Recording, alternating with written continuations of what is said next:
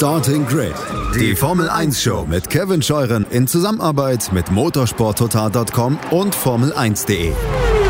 Keep racing Auf meinsportpodcast.de. Einen schönen guten Tag und herzlich willkommen zu Starting Grid, dem Formel 1 Podcast auf meinsportpodcast.de. Mein Name ist Kevin Scheuren und ich begrüße euch ganz herzlich zu unserer Juli-Ausgabe von Vintage, The Past of Formula One. Wir schauen zurück in die Geschichte der Formel 1 und reisen in der Zeit wieder ein bisschen weiter voran. Also wir reisen zurück, aber voran im Vergleich zum letzten Monat mit Marc Sura. Wir kommen nämlich zu den späten 90ern und 2000er Jahren und ich habe euch so ein bisschen hinters Licht geführt in meiner Ankündigung dazu. Ich habe gesagt, es ist ein deutschsprachiger Fahrer, ein deutscher Fahrer, der Ende der 90er in die Formel 1 gekommen ist und dann auch in den 2000ern gefahren ist. Nick Heidfeld ist dieser Fahrer, denn im Jahr 1997 ist er Testfahrer bei McLaren Mercedes geworden und damit meiner Meinung nach Teil der Formel 1. Na, er ist also in den späten 90ern in die Formel 1 gekommen und ist in den 2000ern dann dort gefahren. Und er hat wirklich viel zu erzählen, muss ich sagen. Es war ein tolles Gespräch, was sich sehr schön entwickelt hat. Und Viele von euch denken vielleicht bei Nick Heidfeld, oh, der ist irgendwie langweilig und der redet so komisch und bei Sky hat er mir auch nicht gefallen als Experte. Aber ich glaube, wenn ihr dieses Interview euch komplett angehört habt, werdet ihr ein anderes Bild von Nick Heidfeld bekommen. Locker, offenherzig, äh, hat auch immer einen guten Gag dann auf den Lippen gehabt und tolle Geschichten zu erzählen mit Menschen, die in der Formel 1 viel bewegt haben. Ja, also Ron Dennis zum Beispiel bei McLaren, Dr. Mario Tyson bei BMW, verschiedene andere Erlebnisse, über die er mit mir spricht, auch natürlich über die Schumacher-Brüder, mit denen er ja gemeinsam schon Kart gefahren ist in seiner Jugend. Ihr lernt Nick Heidfeld heute von einer ganz anderen Seite kennen und ich freue mich sehr, dass er diesen Spaß hier mitgemacht hat. Ich freue mich sehr, dass ihr das gleich hören werdet und das ist eigentlich auch schon alles an Vorrede, die ich leisten wollte. Es ist ein langes Interview. Und das Ganze natürlich wie immer getrennt, so alle 15, 16, 17 Minuten ähm, von einer kleinen Pause, damit ihr auch mal kurz durchschnaufen könnt, kurz auf Pause drücken könnt und dann einfach, wann ihr möchtet, weiterhören könnt. Und dann wünsche ich euch jetzt viel Spaß, denn nach einer ersten kurzen Pause geht es dann los mit dem Vintage-Interview im Juli mit Nick Heidfeld hier bei Starting Grid, dem Formel 1 Podcast auf meinsportpodcast.de. Wir sind zurück bei Vintage, The Past of Formula One. Unser Interviewgast im Juli ja, ich habe euch so ein bisschen äh, angelogen, muss man sagen. Äh, was heißt angelogen? Ich habe so ein bisschen geschummelt. Ich habe äh, euch ein bisschen versucht, auf die falsche Fährte zu locken. Habe gesagt, das ist ein Fahrer, der Ende der 90er, Anfang der 2000er in die Formel 1 gekommen ist. Ähm, findige Hörerinnen und Hörer von euch haben gemerkt, ah, okay, es können dann nur zwei oder drei sein, weil ich auch gesagt habe, es ist ein deutscher Fahrer. Ganz oft wurde der Name Ralf Schumacher erwähnt. Äh, der ist es aber nicht. Äh, ja, der wisst natürlich, wer es ist. Ne? Ähm, geschummelt habe ich dahingehend, dass äh, der besagte Fahrer ja bereits Ende der 90er, also 97, Testfahrer für McLaren Mercedes war und dementsprechend zähle ich das ja ein Stück weit auch schon als den Einstieg in die Formel 1 rein. So, äh, kann mir natürlich sagen, ob das so gerechtfertigt ist. 2000 kam er dann tatsächlich in die Formel 1, startete für Prost, dann ist er dreimal für Sauber gefahren, für Jordan ist er gefahren, für Renault ist er gefahren und heute sprechen wir drüber. Ich freue mich sehr, dass Nick Heidfeld da ist. Hallo Nick. Hallo zusammen.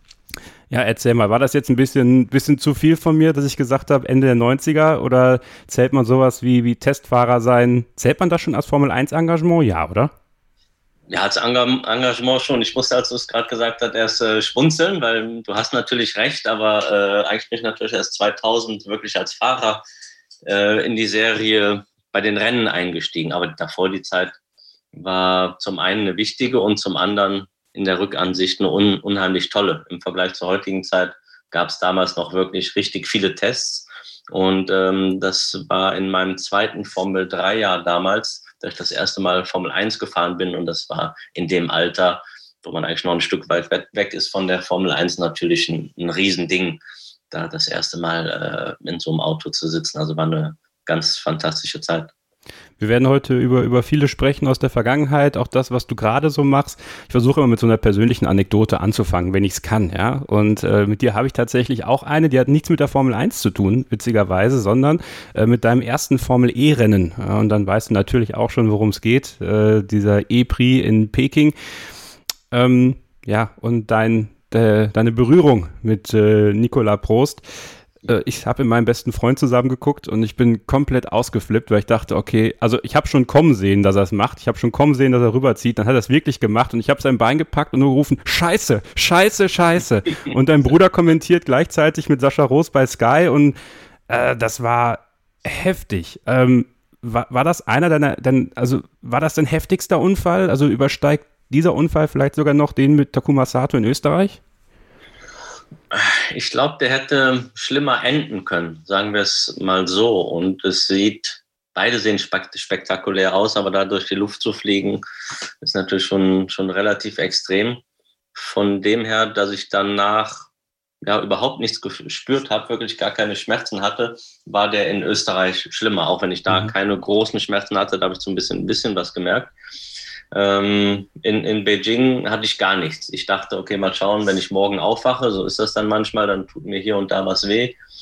Äh, in dem Moment Adrenalin und so weiter merkt man vielleicht noch nichts, aber selbst am nächsten Morgen, ich glaube, ich habe an der, an irgendeinem Finger eine Kleinigkeit gespürt und, und das war es dann. Aber das war natürlich schon ein Crash, der herausgestochen ist und den man auch heute und vor allem in den ersten Jahren in der Formel E immer wieder hat präsentiert bekommen, äh, wenn die Formel E so beworben wurde. Und nicht nur einmal haben mir die Organisatoren der Formel E gesagt, wie wichtig der, der Crash für die Serie war. Mhm. Auch in dem Sinne, dass man zeigen konnte, dass die Autos sicher sind. Das, äh, das war das eine.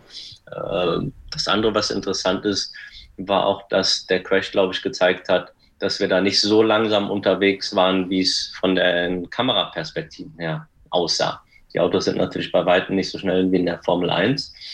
Aber nach dem Rennen, das war das allererste, hat man dann die Kameraposition ein bisschen geändert und nicht von ganz genau vorne gefilmt, weil das dann langsam aussieht, sondern eher dann die Kameras mitgezogen. Also da spielten schon viele Aspekte und einige Besonderheiten rein. Auch wenn man sich heute anschaut, man hört richtig die Zuschauer, mhm. äh, was man natürlich in der Formel 1 äh, beim normalen Verbrennungsmotoren beim Crash schwieriger hört. Ja.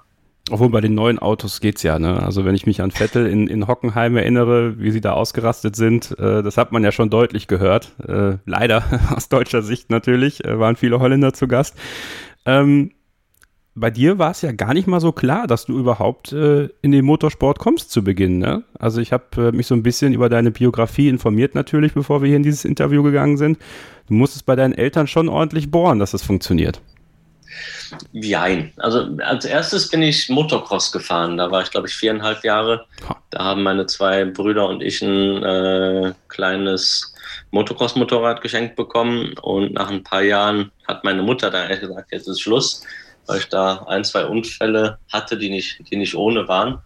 Und dann äh, saß ich ein paar Jahre erstmal auf dem Trockenen und bin motorsportmäßig gar nichts gefahren, weil im Vergleich zu, zu heute es da früher nicht Kindercards gab und äh, eine Leihcard waren dann an jeder Ecke.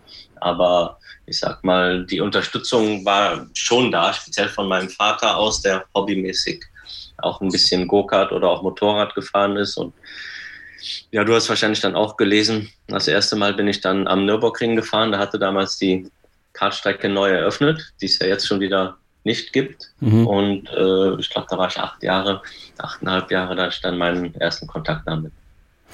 Ähm, ich finde das irgendwie ganz interessant. Du hast ganz schön äh, mit, mit Unfällen, das zieht sich ja auch so durch deine Formel 1-Karriere, so, so, so ein paar heftige Dinger waren da ja schon bei insgesamt, ne? Also äh, vielleicht das schon mal vorausgegriffen, irgendwie ein Stück weit. Äh, was, was ist die heftigste Art von Unfall, ähm, die, man, die man erleben kann als, als Motorsportler, die du selber auch erlebt hast? Ja, das heftigste vom, von den Schmerzen und von der Gefahr ist natürlich ein stumpfer Aufprall. Die sehen meistens weniger spektaku spektakulär aus, äh, weil dann die ganze Energie ins, ins Chassis und dann leider auch in den Körper geht. Äh, die, die schlimmer aussehen, ist, wo man durch die Luft fliegt, sich dreht, alles wegschleudert, aber da wird die Energie natürlich absorbiert. Also die stumpfen Aufschläge sind die schlimmeren. Und dann natürlich auch die, wo man im Auto, wie das dann meist der Fall ist, äh, keine Kontrolle mehr hat, wenn es technisch bedingt ist. Bei dem Beijing Crash, den wir eben angesprochen haben, ist mir die Aufhängung da weggeknickt und da wusste ich dann ein paar Sekunden vorher schon, okay, gleich hebe ich ab, weil da kommt der Curb und dann fliegst du durch die Luft. Und da kommen dir dann so ein paar Sekunden dann wie eine halbe Ewigkeit vor. Mhm. Ähm, war für dich immer klar, also als du dann äh, wirklich zum Kartsport gekommen bist und, und dann auch äh, ja schon schon bald eigentlich in deiner Jugend in die in die Monoposto-Serien gewechselt bist, dass es das auch sein soll. Also war für dich immer klar, dass das große Ziel, der große Traum ist ist immer die Formel 1 gewesen, weil wir hatten ja auch in den vergangenen Monaten schon Fahrer hier zu Gast, die dann mal so ein bisschen die Tourenwagen geguckt haben. Da bist du ja später auch in die Langstrecke noch mit eingestiegen nach deiner Formel 1 Karriere. Aber war für dich so in der, in der Jugend äh, schon dann recht schnell klar, das will ich erreichen? Recht schnell, ja. Zumindest als es dann Richtung Monoposto ging und ich so alt war, dass ich wusste, was es denn da überhaupt gibt. Formel 1 als äh, höchste Serie im, im Motorsport. Als ich angefangen habe mit 8,5, eigentlich gar nicht. Äh, sondern da bin ich einfach nur gefahren, weil es mir riesen Spaß gemacht hat und wollte jeden Tag, jedes Wochenende da, da rumfahren und hatte es mit Sicherheit im Hinterkopf, dass ich da irgendwie das am liebsten mein Leben lang weitermachen möchte und Karriere machen möchte. Aber was da alles dazugehört und was die Formel 1 ist, wusste ich in, in dem Alter noch, noch gar nicht richtig. Aber als dann in die Monopostos ging, als erstes in die Formel Ford, da war für mich das Ziel Formel 1 ganz klar. Und als dann die ersten Erfolge aufkamen, äh, habe ich, auch wenn sich das dann vielleicht extrem anhört, noch nicht mal Richtung Tourenwagen geschielt. Und ähm, ich denke, das ist auch eigentlich das, das Richtige. Äh, es mag vielleicht vermessen erscheinen, aber wenn man erfolgreich sein möchte, sollte man schon einen klaren Fokus haben und sich da nicht von, von abbringen lassen. Ja, das sagen ja viele Sportler. Ne? Also setz dir das höchste Ziel, was du erreichen kannst. Äh, entweder erreichst du es wirklich, dann, dann hast du es auch geschafft, oder du hast es dann zumindest versucht und, und da äh, ja deine Aktien reingelegt quasi in, in dem Moment. Ne? Ja, definitiv. Äh, das merke ich heute, nachdem ich jetzt eine Zeit nicht mehr fahre, noch umso mehr, wie wichtig das äh, für jeden Sportler ist und wie wichtig das für mich war. Das kam aber aus einem inneren Antrieb heraus und ich glaube, das ist, das ist auch ganz entscheidend. Man muss daran glauben, äh, man muss da alles, alles für tun. Ähm, auf der anderen Seite macht es dann die ähm, Erfolgserlebnisse vielleicht ein bisschen weniger schön, weil man hat eh das Ziel, man glaubt daran, ähm, der Weg in die Formel 1 war super. Ich habe da so gut wie alle Meisterschaften gewonnen. Nur mein Ziel war es natürlich nicht, nur in die Formel 1 zu kommen und dann ein bisschen rumzufahren und dann letztendlich jetzt äh, 13 Podien zwar zu haben, aber keinen einzigen Sieg, keinen Titel. Damit äh, werde ich mein, mein Leben lang nicht, nicht froh werden, weil das, das war nicht das Ziel. Das Ziel war natürlich äh, mindestens um den Titel zu kämpfen, äh, beziehungsweise in den Titel dann noch einzufahren. Also das ist dann schon ein zweischneidiges Schwert, aber ohne dass man daran glaubt und das Ziel hat, wird man es wahrscheinlich eh nicht schaffen. 1996 äh, hast du das internationale oder hast einen Laufsieg beim internationalen Formel 3 Masters in, in Macau äh, erfahren. Warst da auch auf der Pole Position. Kannst du uns mal so ein bisschen mitnehmen, äh, in, in jungen Jahren in Macau zu fahren? Das ist ja immer noch so ein, so ein Sehnsuchtsort tatsächlich, der, der hochgefährlich ist. Äh, wir haben es ja erst noch vor ein paar Jahren bei Sophia Flörsch erlebt, dass die da äh, überhaupt zurückgekommen ist, ist ja schon irre gewesen eigentlich. Also das war wirklich einer der heftigsten Unfälle, äh, die ich persönlich je gesehen habe, so ganz, ganz bewusst. Ähm, wie, wie war das dann als Fahrer, als, als junger Fahrer, wo du weißt, ich meine, so, so da, da guckt ja die ganze Motorsportwelt drauf, da gucken Scouts drauf. Äh, im, im, späteren Verlauf war das sicherlich auch etwas, was äh, McLaren da angesprochen hat, zu sagen, okay, das ist einer, mit dem wollen wir arbeiten. Ja, das war, glaube ich, ein ganz wichtiger Moment in, in meiner Karriere. Es gab schon zuvor Kontakte auch Richtung äh, McLaren, beziehungsweise speziell Mercedes, die natürlich äh, zusammen mit McLaren da gearbeitet haben. Und das war in meinem ersten Formel 3-Jahr, äh, wie du gerade gesagt hast, wo ich da auf Pole Position gefahren bin, den ersten Lauf gewonnen habe. Leider das äh, insgesamte Rennen, weil das waren beide kombiniert, die gezählt haben, leider nicht. Aber danach habe ich quasi meinen Junior-Vertrag bei Mercedes bekommen und dadurch auch die ganzen Testwarten äh, bei McLaren, weil das gilt als ja, Weltmeisterschaft in der Formel 3. Die Formel 3 ist schon extrem professionell und das hat mich dann nochmal richtig auf die, auf die Map gebracht äh, für viele Leute im Motorsport. Und auch in der Nachbetrachtung für mich ist das eine unglaubliche Strecke. ich würde sagen, die schönste Strecke der Welt, beste Strecke, auf der ich je gefahren bin. Auch das Erlebnis. Ich war bis dahin dann schon ein bisschen rum, rumgekommen, aber das war nochmal eine ganz, ganz andere Welt. Und der Fokus, den man da hatte, äh, am Abend vorher, die Gerüche, die Temperaturen. Und dann sind wir da, nicht nur ich, sondern andere Fahrer auch mit so Minimokes, mit so komischen kleinen Golfwegelchen ähnlichen Fahrzeugen wenn der Verkehr nicht mehr so stark war, nachts um die Strecke gefahren, um sich die einzuprägen. Also das war schon, war schon ganz speziell. Äh, war das Drucklevel für dich nochmal ein anderes, weil du eben diese Kontakte vorher schon hattest, sag ich mal? Dir werden Sachen zugetragen wahrscheinlich. Viele, die dir immer auf die Schulter geklopft haben, gesagt haben, ja Nick, du bist richtig gut, du kannst es schaffen. Und, und du wusstest eigentlich, so an diesem Wochenende kann ich tatsächlich einen sehr, sehr soliden Grundstein dafür legen, dass es wirklich funktioniert. Also wie bist du mit diesem, hast du diesen Druck selber gemacht? Hast du den gar nicht so sehr gespürt und wie bist du damit umgegangen? Also generell habe ich mir den größten Druck über die Jahre immer selber gemacht, mehr als das, was von, von außen kam. Dadurch konnte ich da, glaube ich, auch besser mit umgehen und das kontrollieren, als wenn, wenn ich alles außen an mich rangelassen hätte. Auf der anderen Seite habe ich gerade da im ersten Jahr, glaube ich, nicht so stark gedacht, dass das Rennen jetzt so einen großen Einfluss haben könnte. Ich wusste schon, dass es wichtig ist, aber ich wusste ja nicht vorher, wenn ich hier jetzt super fahre, dann, dann komme ich dann vielleicht zu McLaren, Mercedes und kann da meine Tests fahren und sowas. Also das hatte ich nicht im, im Hinter, Hinterkopf, diesen, diesen Druck oder dieses, dieses Wissen hatte ich nicht. Ähm, ja, deswegen war das kein Thema. Andererseits äh, war es auch in meiner Karriere so, dass ich normalerweise unter Druck eher noch besser performt habe. Also äh, ich hatte nichts gegen Druck, sondern ganz im Gegenteil, wenn es Druck gab oder um die Meisterschaft ging, wie damals in der, in der Formel 3 oder dann in der Formel 3000, dann konnte ich immer noch so ein bisschen wie eine Schippe drauflegen. Und es hat mir auch gefühlt immer Spaß gemacht, wenn ein gewisser Druck da war. Also das war, das war gar kein Problem. Ähm, außer, eine Ausnahme muss ich nennen, wenn dann Kritik und wenig Vertrauen kam. Das war zum Glück sehr selten der Fall, teamintern.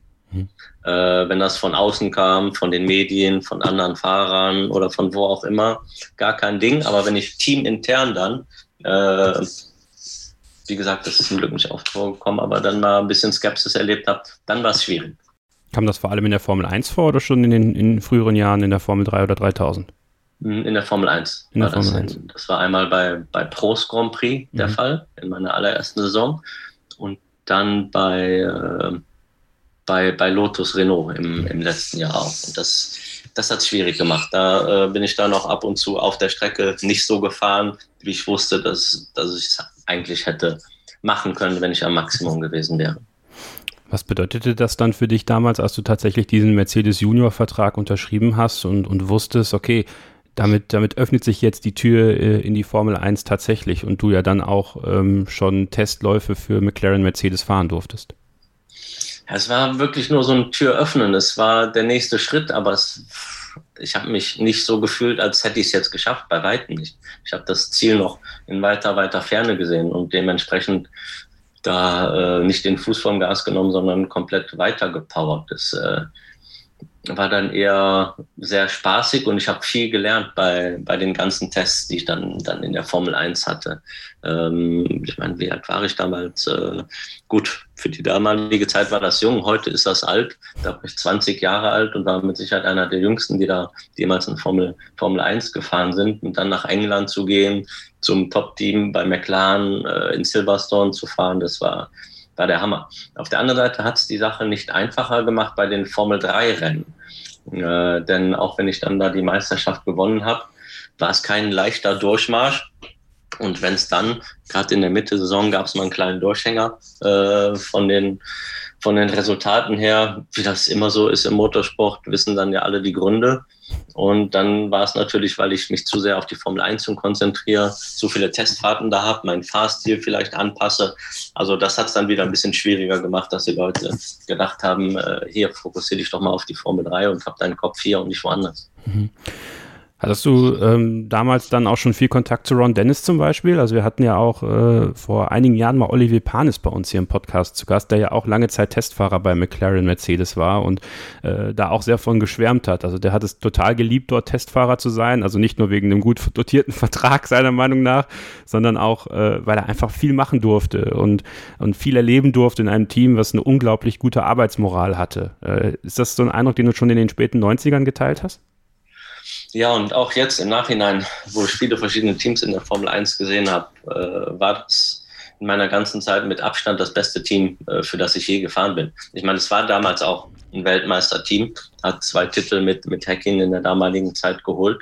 Und deswegen kann ich nicht äh, einschätzen, wie es jetzt bei Mercedes ist oder wie, wie es bei Red Bull war weil ich in der Phase, als die Weltmeister geworden sind, nicht bei denen gefahren bin. Aber äh, ja, damals war das, war das unglaublich, wie ich eben schon gesagt habe, habe da, da viel gelernt. Als ich in der Formel 3000 gefahren bin, war es ja quasi auch so eine Art Junior-Team, Team von McLaren, aber noch eindrücklicher vom Lernen her war eigentlich die Zeit äh, in der Formel 1 bei McLaren. Die, äh, die, die äh, Response-Time, die die hatten, um Dinge zu verändern, zu entwickeln, ähm, aber auch die Stimmung im Team war, war fantastisch, weil man kennt Ron Dennis, zumindest wenn man Motorsport interessiert ist, hat er auch schon Stories erzäh erzählt und gehört, wie penibel der ist, dass ab und zu die Mitarbeiter da keine Familienfotos auf dem Schreibtisch stehen haben durften. Es musste alles blitzblank sauber sein.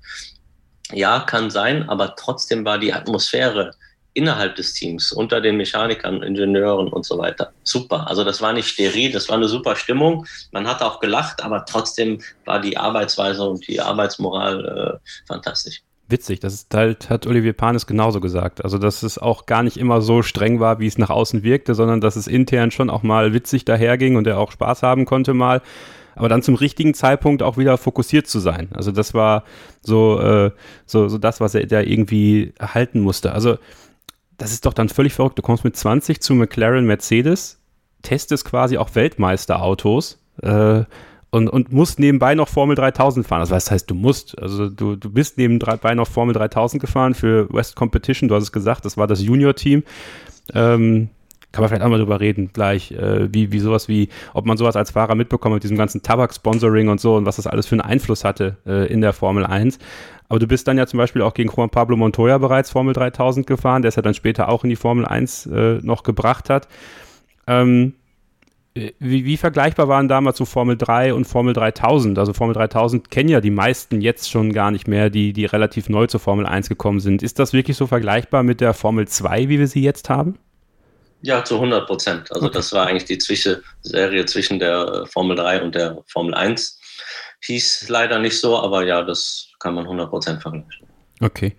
Ähm, ja, lass uns mal, lass uns mal darüber sprechen. Also dieses ganze Sponsoring-Ding damals in der Formel 1. Du bist ja dann auch 2000 dann zu Prost gekommen, da war auch ein Tabaksponsor mit drin. Ähm, man hat immer so das Gefühl gehabt, das war so eine Zeit, so Ende der 90er, Anfang der 2000er, da ging einfach alles. Da waren die Portemonnaies waren offen, äh, die Champagnerflaschen sind überall aufgegangen, wo man nur hinguckte.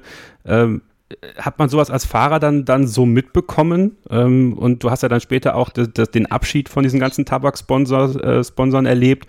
Ähm, ob sich da dann was komplett in Anführungsstrichen verändert hat in der Formel 1, in der Herangehensweise auch mit Geld und mit der Art und Weise, wie man lebte? Ja, natürlich hat sich da was verändert äh, in der Beziehung, wie leicht äh, oder wie locker das Geld da saß. Auf der anderen Seite war das damals halt so. Ähm, das war für alle gewisserweise normal. Und dementsprechend war die Veränderung dann das Spezielle oder das Besondere. Und auch wenn ich es bis dahin natürlich, weil ich noch nicht in der Formel 1 war, noch nicht erlebt war, äh, habe ich es natürlich von außen so beobachtet und kam da rein und dann war das halt so. War zum Beispiel in Malaysia, ähm, als ich das erste Mal da war als Ersatzfahrer für McLaren Mercedes, so dass die äh, Fahrer und einige der, des Top-Managements, die sind nicht mit dem Auto dann äh, von der Strecke ins Hotel gefahren, sondern da ging es dann halt mit dem Hubschrauber schnell, damit du nicht da blöd über eine halbe Stunde irgendwo im Auto rumfahren musst oder so. Und das war in den Jahren vorher, war das glaube ich auch schon teilweise so. Und das, das, das war dann, das war dann halt so. Man ist einfach mitgegangen. Man hat gesagt, hier Nick, da ist dein Hubschrauber, rein mit dir und, und ab ins Hotel. Also bist doch auch. Ja, also nicht alleine mit den Äh, anderen nein, Fahrern, ja. aber trotzdem schon crazy, verrückt genug. Und, und sowas gibt's gibt's heute, glaube ich, nicht mehr. Wie hast du da selber so äh, die Balance gehalten? Ähm, so mit deinem Kopf. Ich meine, du warst ja nicht, nicht super alt, also in jungen Jahren äh, in, in so einen Kosmos reinzukommen.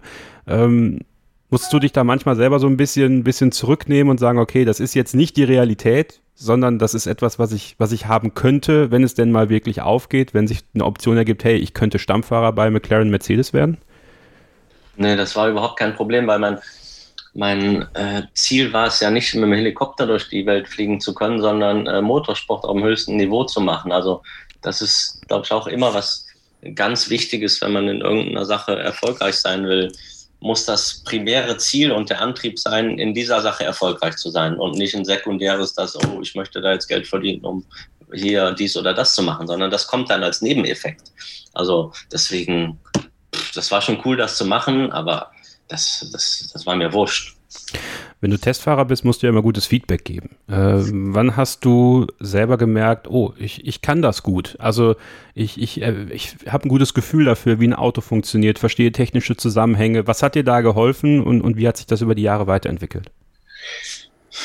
Also richtig gemerkt, wie gut ich das konnte oder noch viel mehr, wie wichtig das auch für die Teams war, habe ich eigentlich jetzt erst kürzlich in den letzten paar, paar Jahren gemerkt, weil ich da noch mehr andere Fahrer von außen äh, beobachten konnte und beobachtet habe und auch da in den Jahren, wie eben schon gesagt, äh, so in meinem Ding drin war und einfach das gemacht hat, was ich konnte und was ich geliebt habe, dass ich da, da nicht so drauf geachtet habe. Und äh, vielleicht kommen wir später noch drauf. Ich bin momentan äh, Berater beim Formel E-Team bei Mahindra und habe da jetzt in den letzten Jahren schon viele verschiedene Fahrer gesehen und äh, habe dann früher, wenn durchaus einige Teams und Teamchefs schon gesagt haben, dass sie mich auch gerne haben würden, damit ich dem Team äh, mithelfe bei der Weiterentwicklung des Autos.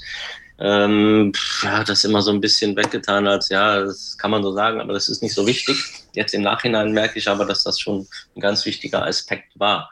Und ähm, ich glaube, ich konnte das, weil ich es von Anfang an als ganz wichtigen Aspekt angesehen habe, als Stellschraube, um erfolgreicher zu sein und um, um das Auto schneller zu machen und dann hoffentlich gewinnen zu können. Also das war nicht mein Ansatz, mich nur da reinzusetzen und zu fahren, sondern ich wusste oder dachte, wenn ich diesen Aspekt jetzt vernachlässige, dann, dann hole ich nicht das Maximum raus. Und dementsprechend habe ich es einfach gemacht und es hat mir, hat mir, hat mir auch Spaß gemacht. Ich musste mich nicht da, da dazu zwingen und habe wirklich viel Zeit mit den Ingenieuren da verbracht und habe mir das dann einfach über die Jahre angeeignet und hatte da bestimmt auch das Glück, in Teams gewesen zu sein, äh, wo man, wie eben bei McLaren zum Beispiel schon gesagt, eine fantastische Arbeitsweise hatte, extrem gute Ingenieure hatte und da viel lernen konnten. Auch in der Formel 3 bei Bertram Schäfer damals, ähm, wo ich auch öfters in der Eifel vor Ort war und, und da auch gearbeitet habe und mit den Ingenieuren und Mechanikern zusammen war. Und ja, das, das hat mir einfach Spaß gemacht.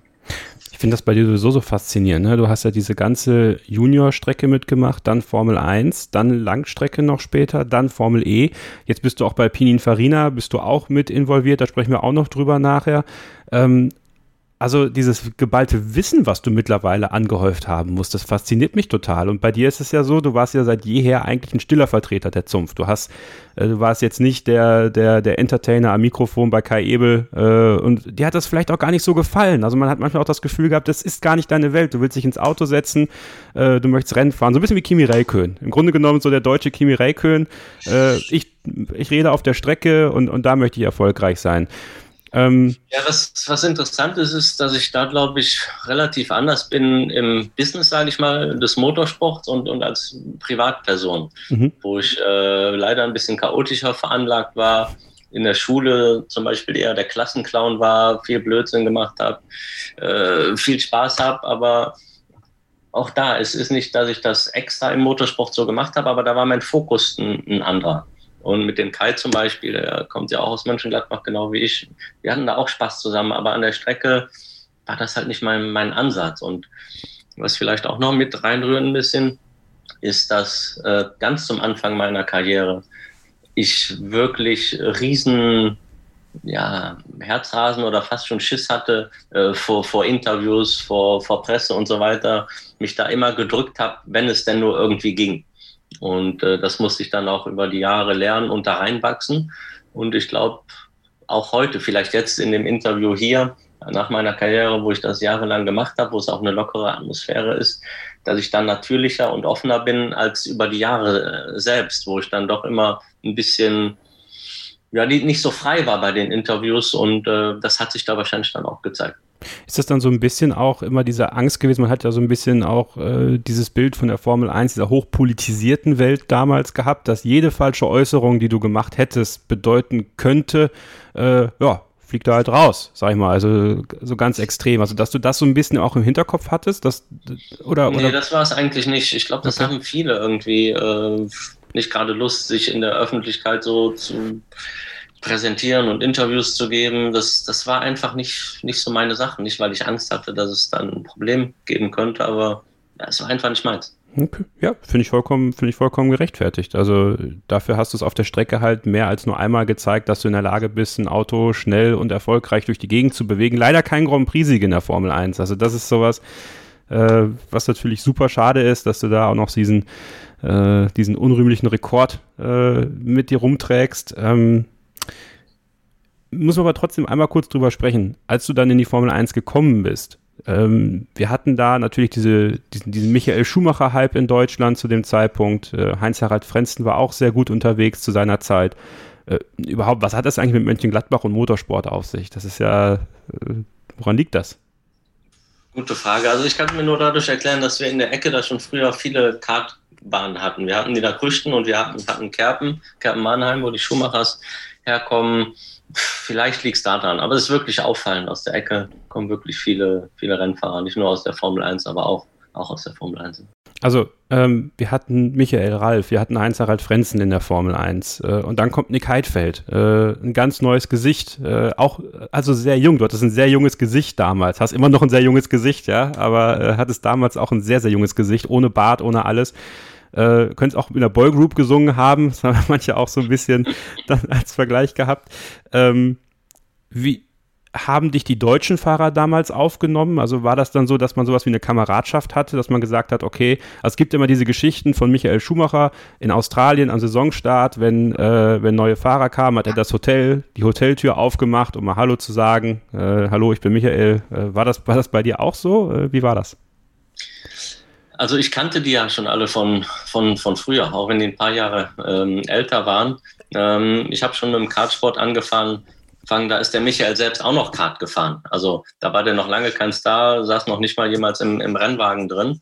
Und äh, er hat da gewohnt an der Strecke. Ich war mehr oder weniger jedes Wochenende da. Dementsprechend äh, war das jetzt nicht so, dass er mich noch nicht kannte oder ich ihn noch nicht. Deswegen musste er da nicht, nicht Hallo sagen.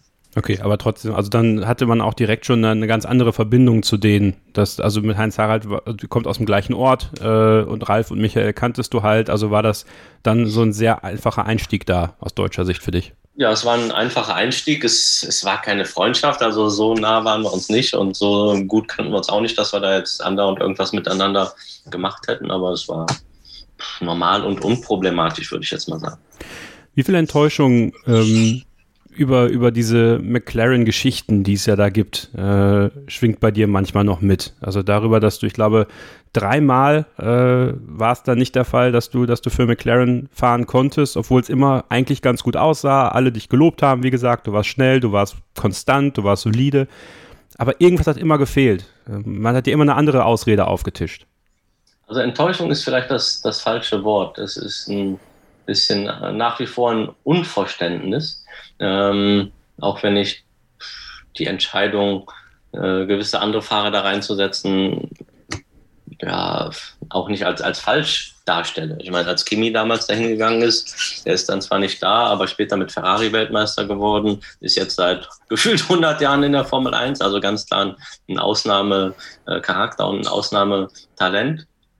Aber wie du es auch gesagt hast, das Feedback, was ich äh, hatte, war positiv. Ich glaube, ich habe eine positive Leistung gebracht. Ich habe damals den Kimi klargeschlagen. Ähm, und dann auch bis zum heutigen Zeitpunkt 100 verschiedene Geschichten gehört, warum man mich denn nicht genommen hat und die ganze Wahrheit wird man wahrscheinlich nie erfahren. Ähm, es war aber nie so, wie es, glaube ich, gerne dargestellt wird, ähm, dass ich da total enttäuscht war und den Kopf in den Sand gesteckt habe und sauer war. Äh, ich habe immer in meiner Formel 1-Karriere gedacht, okay, wenn nicht jetzt, dann, dann halt später. Dann ich mache weiter und äh, krieg mal eine Chance. Ich glaube, das ist ja auch etwas, was, was dich auszeichnet, weil du bist ja dran geblieben, du hast viele verschiedene Teams äh, kennengelernt, durftest für viele verschiedene Teams in der Formel 1 fahren. Hm, dein, dein erster Einstieg dann bei Prost Grand Prix äh, mit Alain Prost. Ein Team, was leider zu dem Zeitpunkt schon äh, ja, im Abschiedsmodus gefühlt äh, wirkte zumindest. Hm, trotzdem, du hattest eine Legende als Teamchef, du bist mit einer Legende zusammengefahren mit Jean Alesi in deinem ersten Jahr.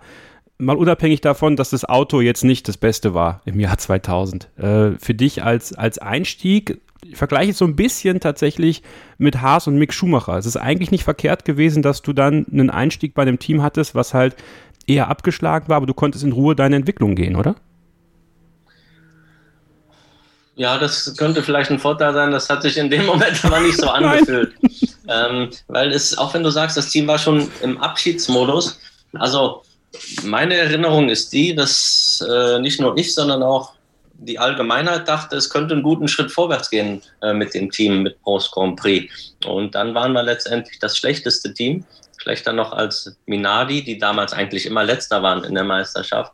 Und deswegen war das eher sehr enttäuschend, als dass ich dachte, okay, jetzt kann ich mich hier in Ruhe entfalten. Äh, so war das nicht. Ähm, der Motor hat gefühlt bei jedem zweiten Rennen gebrannt. Äh, das war echt ein, ein hartes Jahr. Und das, Schwierigste war eigentlich in, in dem Jahr, dass, dass ich, wie viele andere auch, viel Arbeit und Herzblut reingesteckt haben probiert haben, das Auto, das Team oder von meiner Seite damals noch viel mehr das Auto zu verbessern. Und es ist nichts nach vorne gegangen. Also selbst wenn du weit hinten bist, aber du arbeitest hart und du siehst kleine Verbesserungen und du, du siehst, dass du nach vorne bewegst, okay, aber wenn du dich da abrackerst und nichts passiert, das war wirklich schwierig. Das ist irgendwie interessant. Auch da habe ich wieder dieses Olivier Panis Interview mit uns im Kopf, wo er dann einfach meinte, okay, 97 sagt er ja, äh, da hätte ich Weltmeister werden können, theoretisch, wenn alles irgendwie gut läuft oder wirklich gut vorne mitfahren können. Dann natürlich sein Unfall, klar. Aber ab 98 meinte er, ist er mit einer Shitbox durch die Gegend gefahren, wo er nicht wusste, was ist denn da passiert jetzt über das Jahr. Also ich finde, das ist halt so interessant. So, das wird uns als Fans und Beobachter ja gar nicht klar, wie schnell das eigentlich von dem, was man dir vielleicht sagt oder von dem, was du für ein Gefühl hast, wo es hingehen kann, dass es komplett in die andere Richtung geht und, und du musst dann ja einfach weiterarbeiten. Also wie, wie, du bist als junger, ambitionierter Fahrer reingekommen, dann fährst du in so einem Team, du sagst, äh, du warst da auch ein bisschen, ne, ein bisschen angefressen natürlich auch, weil vielleicht auch noch von der McLaren-Geschichte auch ein Stück weit. Ähm, wann war dann für nee, dich? Nee, war ich nicht. Warst du nicht? Nein, nein, wie eben gesagt. Also es die haben den Kimi genommen, ich wusste, das ist ein Top-Mann, ich habe das sehr schnell abgehakt und ich bin auch nicht nach meiner äh, Formel 3000, ja, also das mit Kimi, das war ja dann noch ein Jahr später. Ja. Das, äh, da war ich ja schon ja in der Formel 1. Ich bin nicht nach der Formel 3000, nachdem ich gewonnen habe, äh, habe ich nicht gedacht, so, du gehst jetzt äh, in die Formel 1 als Newcomer und gehst da direkt zum Weltmeisterteam. Natürlich habe ich es gehofft und davon geträumt, aber das ist nicht der Normalfall. Es war klar, dass ich eher in irgendein anderes Team komme. Aber du warst nicht angefressen. Du hast es ganz, du hast gesagt, okay. Natürlich war ich erstmal angefressen, okay. aber es, äh, ich habe es ganz schnell abgehakt. Okay. Und äh, wie eben gesagt, äh, habe immer daran geglaubt, dass meine Chance noch kommt. Ähm, habe auch geglaubt, dass wen auch immer die dann genommen haben, äh, speziell beim Kimi, das eine gute Wahl war. Und pff, alles andere bringt ja nichts. Stimmt. Und deswegen bist du dann 2001 auch recht schnell weitergezogen, bist zu sauber gegangen. Und das ist ja wirklich eine Partnerschaft, die dich sehr lange begleitet hat. Da bist du insgesamt dreimal gefahren.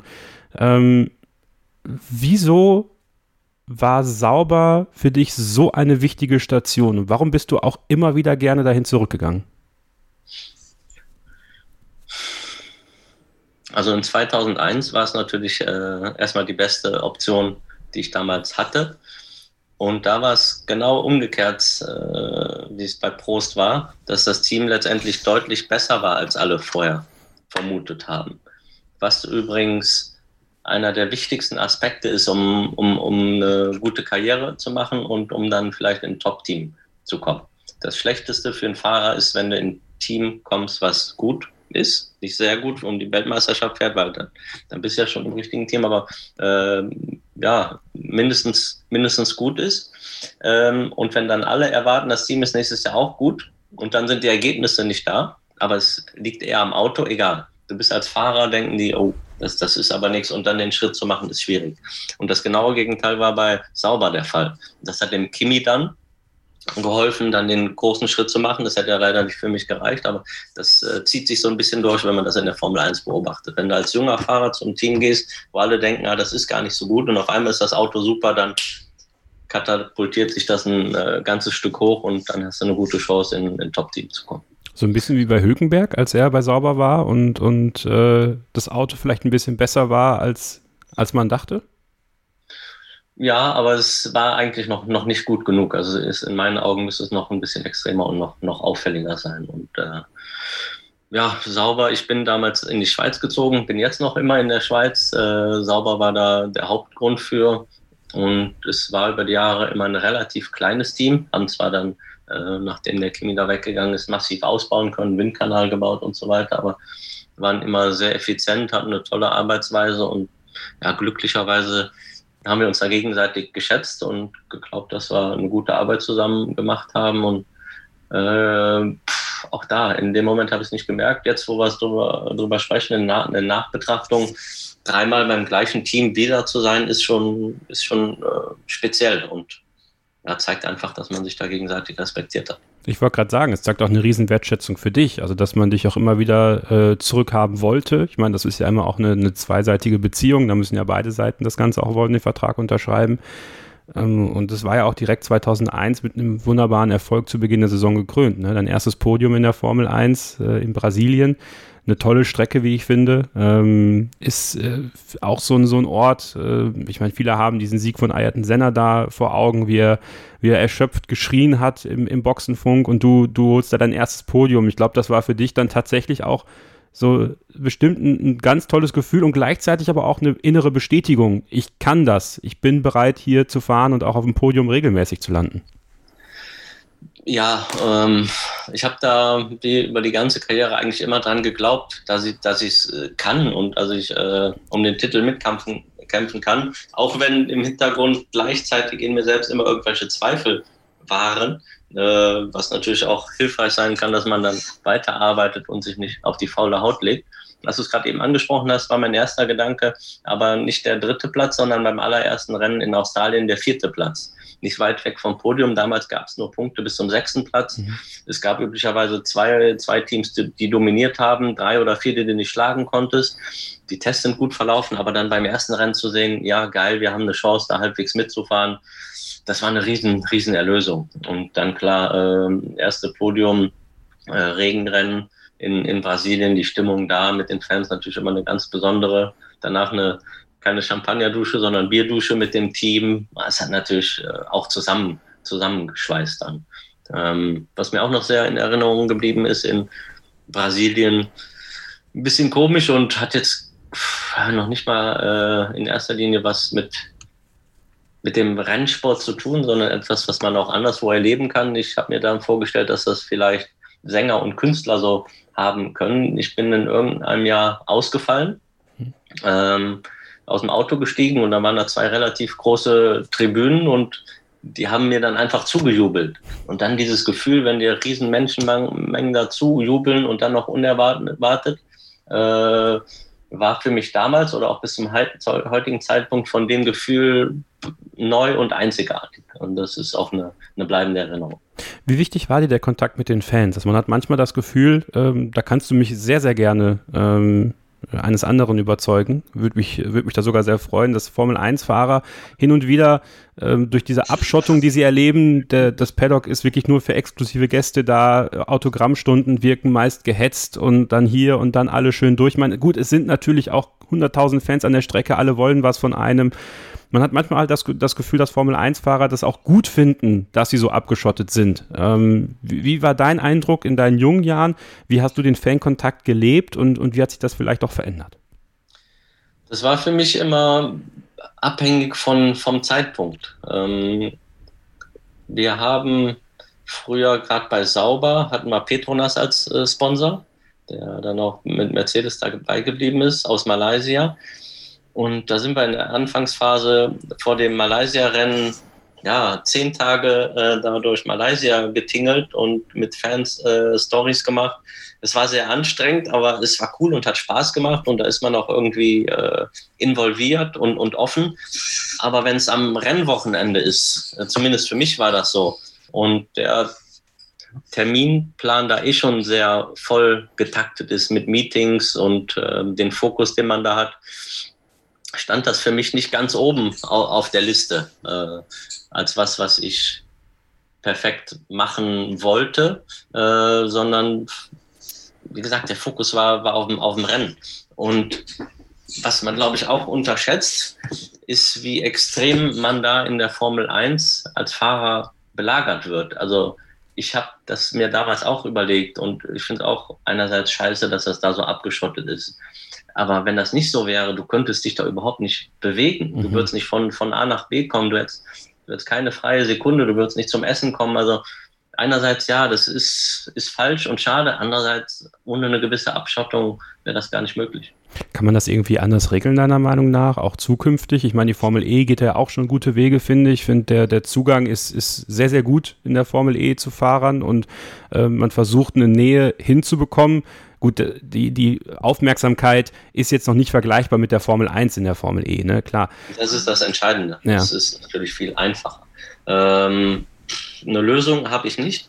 Was ich als jetzt Außenstehender in der Formel 1 super finde, ist, wie viel erlebbarer und offener das zumindest über Social Media geworden mhm. ist. Also da hat man echt einen Top-Job gemacht. Vor ein paar Jahren war es eine Katastrophe. Und heute, ich schaue mir ehrlich gesagt die Rennen nicht immer alle live an.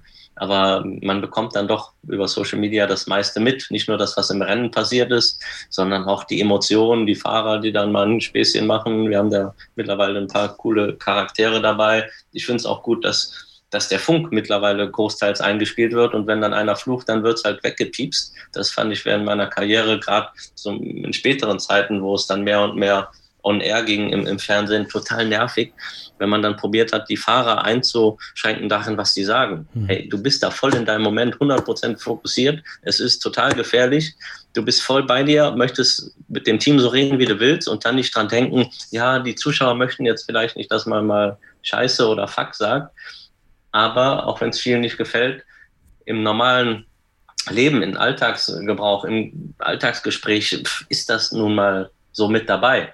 Und dann da so eine Einschränkung zu erfahren, das war total nervig. Deswegen cool, dass man das heute so zeigt und das, glaube ich, auch gutiert wird, dass die Leute sehen, ja, da sind normale Menschen mit riesen Emotionen am Werk. Wie sehr hat man damals, das ist also eine interessante Frage für mich jetzt, den 11. September 2001 wahrgenommen in der Formel 1? Also was hat das auch ähm, vielleicht ein Stück weit, Stück weit verändert? Also die ganze Welt hat sich ja verändert und die Formel 1 als globaler Zirkus war ja da auch irgendwo mittendrin. Ja, es war schon für alle natürlich ein gewaltiges äh, Event und, und Erlebnis. Ähm, es war extrem, als wir dann natürlich nach Amerika geflogen sind. Ähm, ich weiß, es war, also ich bin ab und zu früher mal privat geflogen, geflogen in Europa, wenn es mit den Flügen wirklich nicht gut ging, aber nach Übersee nie. Aber nach Amerika haben wir uns dann einen Privatflieger gebucht mit meinem Manager zusammen. Natürlich ein äh, Heidengeld gekostet, aber man hatte einfach Schiss. Man hatte Angst, dass, dass das nochmal so passiert oder dass die Flüge nicht gehen. An den Flughäfen die Kontrollen waren, waren gewaltig und äh, ja, es, es war im normalen Leben, aber auch in der, in der Formel 1 natürlich mit das, das Thema Nummer eins. Und wenn ich mich nicht täusche, war kurz danach auch Monza als mhm. Rennen. Ja. Und da hatte ich den Eindruck, dass gerade äh, der Michael Schumacher äh, sehr davon beeinflusst war und den das extrem beschäftigt und, und mitgenommen hat. Und es war eine größere Angst da vor, vor dem Tod, vor den Risiken, die da eine Rolle spielen. Und da gab es dann äh, ja fast schon die Ansage, da haben sich mehrere Fahrer zusammengetan, dass man jetzt ein, beim Start äh, so fährt, dass, dass man sich da nicht attackiert oder es einen Rollenstart gab, irgendwie sowas. Und Letztendlich waren dann aber ein paar Teams dabei, die wussten, Renault vorneweg, wir haben den besten Start. Äh, ich glaube, Launch-Kontur gab es damals nichts, aber auf jeden Fall haben die immer zwei, drei Autos überholt und wir spielen da nicht mit. Aber solche Diskussionen kamen dann auf, weil das einfach so, so im Vordergrund stand und äh, das alles so beeinflusst hat. Ähm, du kannst diese Frage jetzt beantworten oder, oder natürlich nicht. Ähm, hattest du damals Angst vor dem Tod? Mm, nein. Also es gab in meiner Karriere äh, zwei oder drei Situationen, wo ich wirklich übers äh, Aufhören nachgedacht habe. Das war einmal, als äh, Gonzalo Rodriguez, mit dem ich in der Formel 3000 gefahren bin, tödlich in Amerika beim Crash verunglückt ist, was mich äh, sehr mitgenommen hat und ähm, was mich eine gewisse Zeit hat überlegen lassen, ob es das Ganze wert ist. Und dann äh, vor einigen Jahren äh, jemanden, den ich nicht wirklich gut kannte, äh, den ich einmal beim Porsche Supercup ähm, kennengelernt habe und gesehen habe, der ist auf meinem Autounfall verunglückt. Ähm, und das war das zweite Mal. Äh, ja, wo es für mich emotional schwierig war und ein großes Thema, ob es das Ganze wert ist. Und das Ganze wieder mehr in den Vordergrund gerückt ist. Ähm, denn einerseits war mir immer bewusst, dass das Ganze extrem gefährlich ist und es war eine bewusste Entscheidung, dieses Risiko in Kauf zu nehmen. Es war nie so, es kann nichts passieren, es wird mir nie was passieren, sondern immer die Entscheidung, okay, es ist gefährlich, mit dem Risiko musst du leben. Ist es das wert, ja oder nein? Heute wird ja sehr viel mit Mentaltrainern äh, gearbeitet, äh, auch im Motorsport. Äh, viele Fahrer haben Mentaltrainer, Psychologen, denen sie arbeiten. War das damals zu deiner Zeit auch schon ein Thema, ein Thema für dich auch vielleicht? Äh, Mentaltrainer habe ich das erste Mal mitgearbeitet. Ich glaube, das war bei BMW in der, in der Formel 1. Mhm. Ähm, ich habe es aber damals nicht gesagt. Ähm, viele andere glaube ich auch nicht. Es, ich habe es aber nicht, nicht gesagt, weil ich dachte, es wird nach außen als Schwäche interpretiert, sondern ich wollte den Vorteil nicht preisgeben, dass das dann alle machen. Äh, wie eben schon mal angesprochen, jetzt nachdem ich äh, so viele Jahre gefahren bin, werden mir viele Sachen noch deutlicher und es war mir schon immer klar, dass der Kopf äh, eine sehr, sehr wichtige Rolle spielt, aber heute würde ich sagen, die spielt ganz klar die entscheidende äh, Rolle. Man sagt immer, Golf ist ein Kopfsport aber jede Sportart am absoluten Peak findet im Kopf statt. Also alle, die da rumfahren, äh, haben ein gewisses Talent. Natürlich mag es da gewisse Nuancen an Unterschieden geben, aber gewonnen oder verloren wird im Kopf. Ganz interessante Frage jetzt abseits dann zu dem Thema. Äh, Marc Marquez, ähm, der stürzt ja unglaublich häufig mittlerweile. Also man hat das Gefühl, bei jedem Rennwochenende gibt es immer einen Tweet, oh, Marc Marquez ist mal wieder gestürzt. Ist das dann auch schon sowas, kann sowas auch schon zur Kopfsache werden dann? Das ist, diskutiere ich immer ganz gerne mit Freunden dann. Jetzt habe ich dich ja hier mal dabei. Vielleicht kannst du mal so den, den Motorsportler mir einen Einblick geben da rein.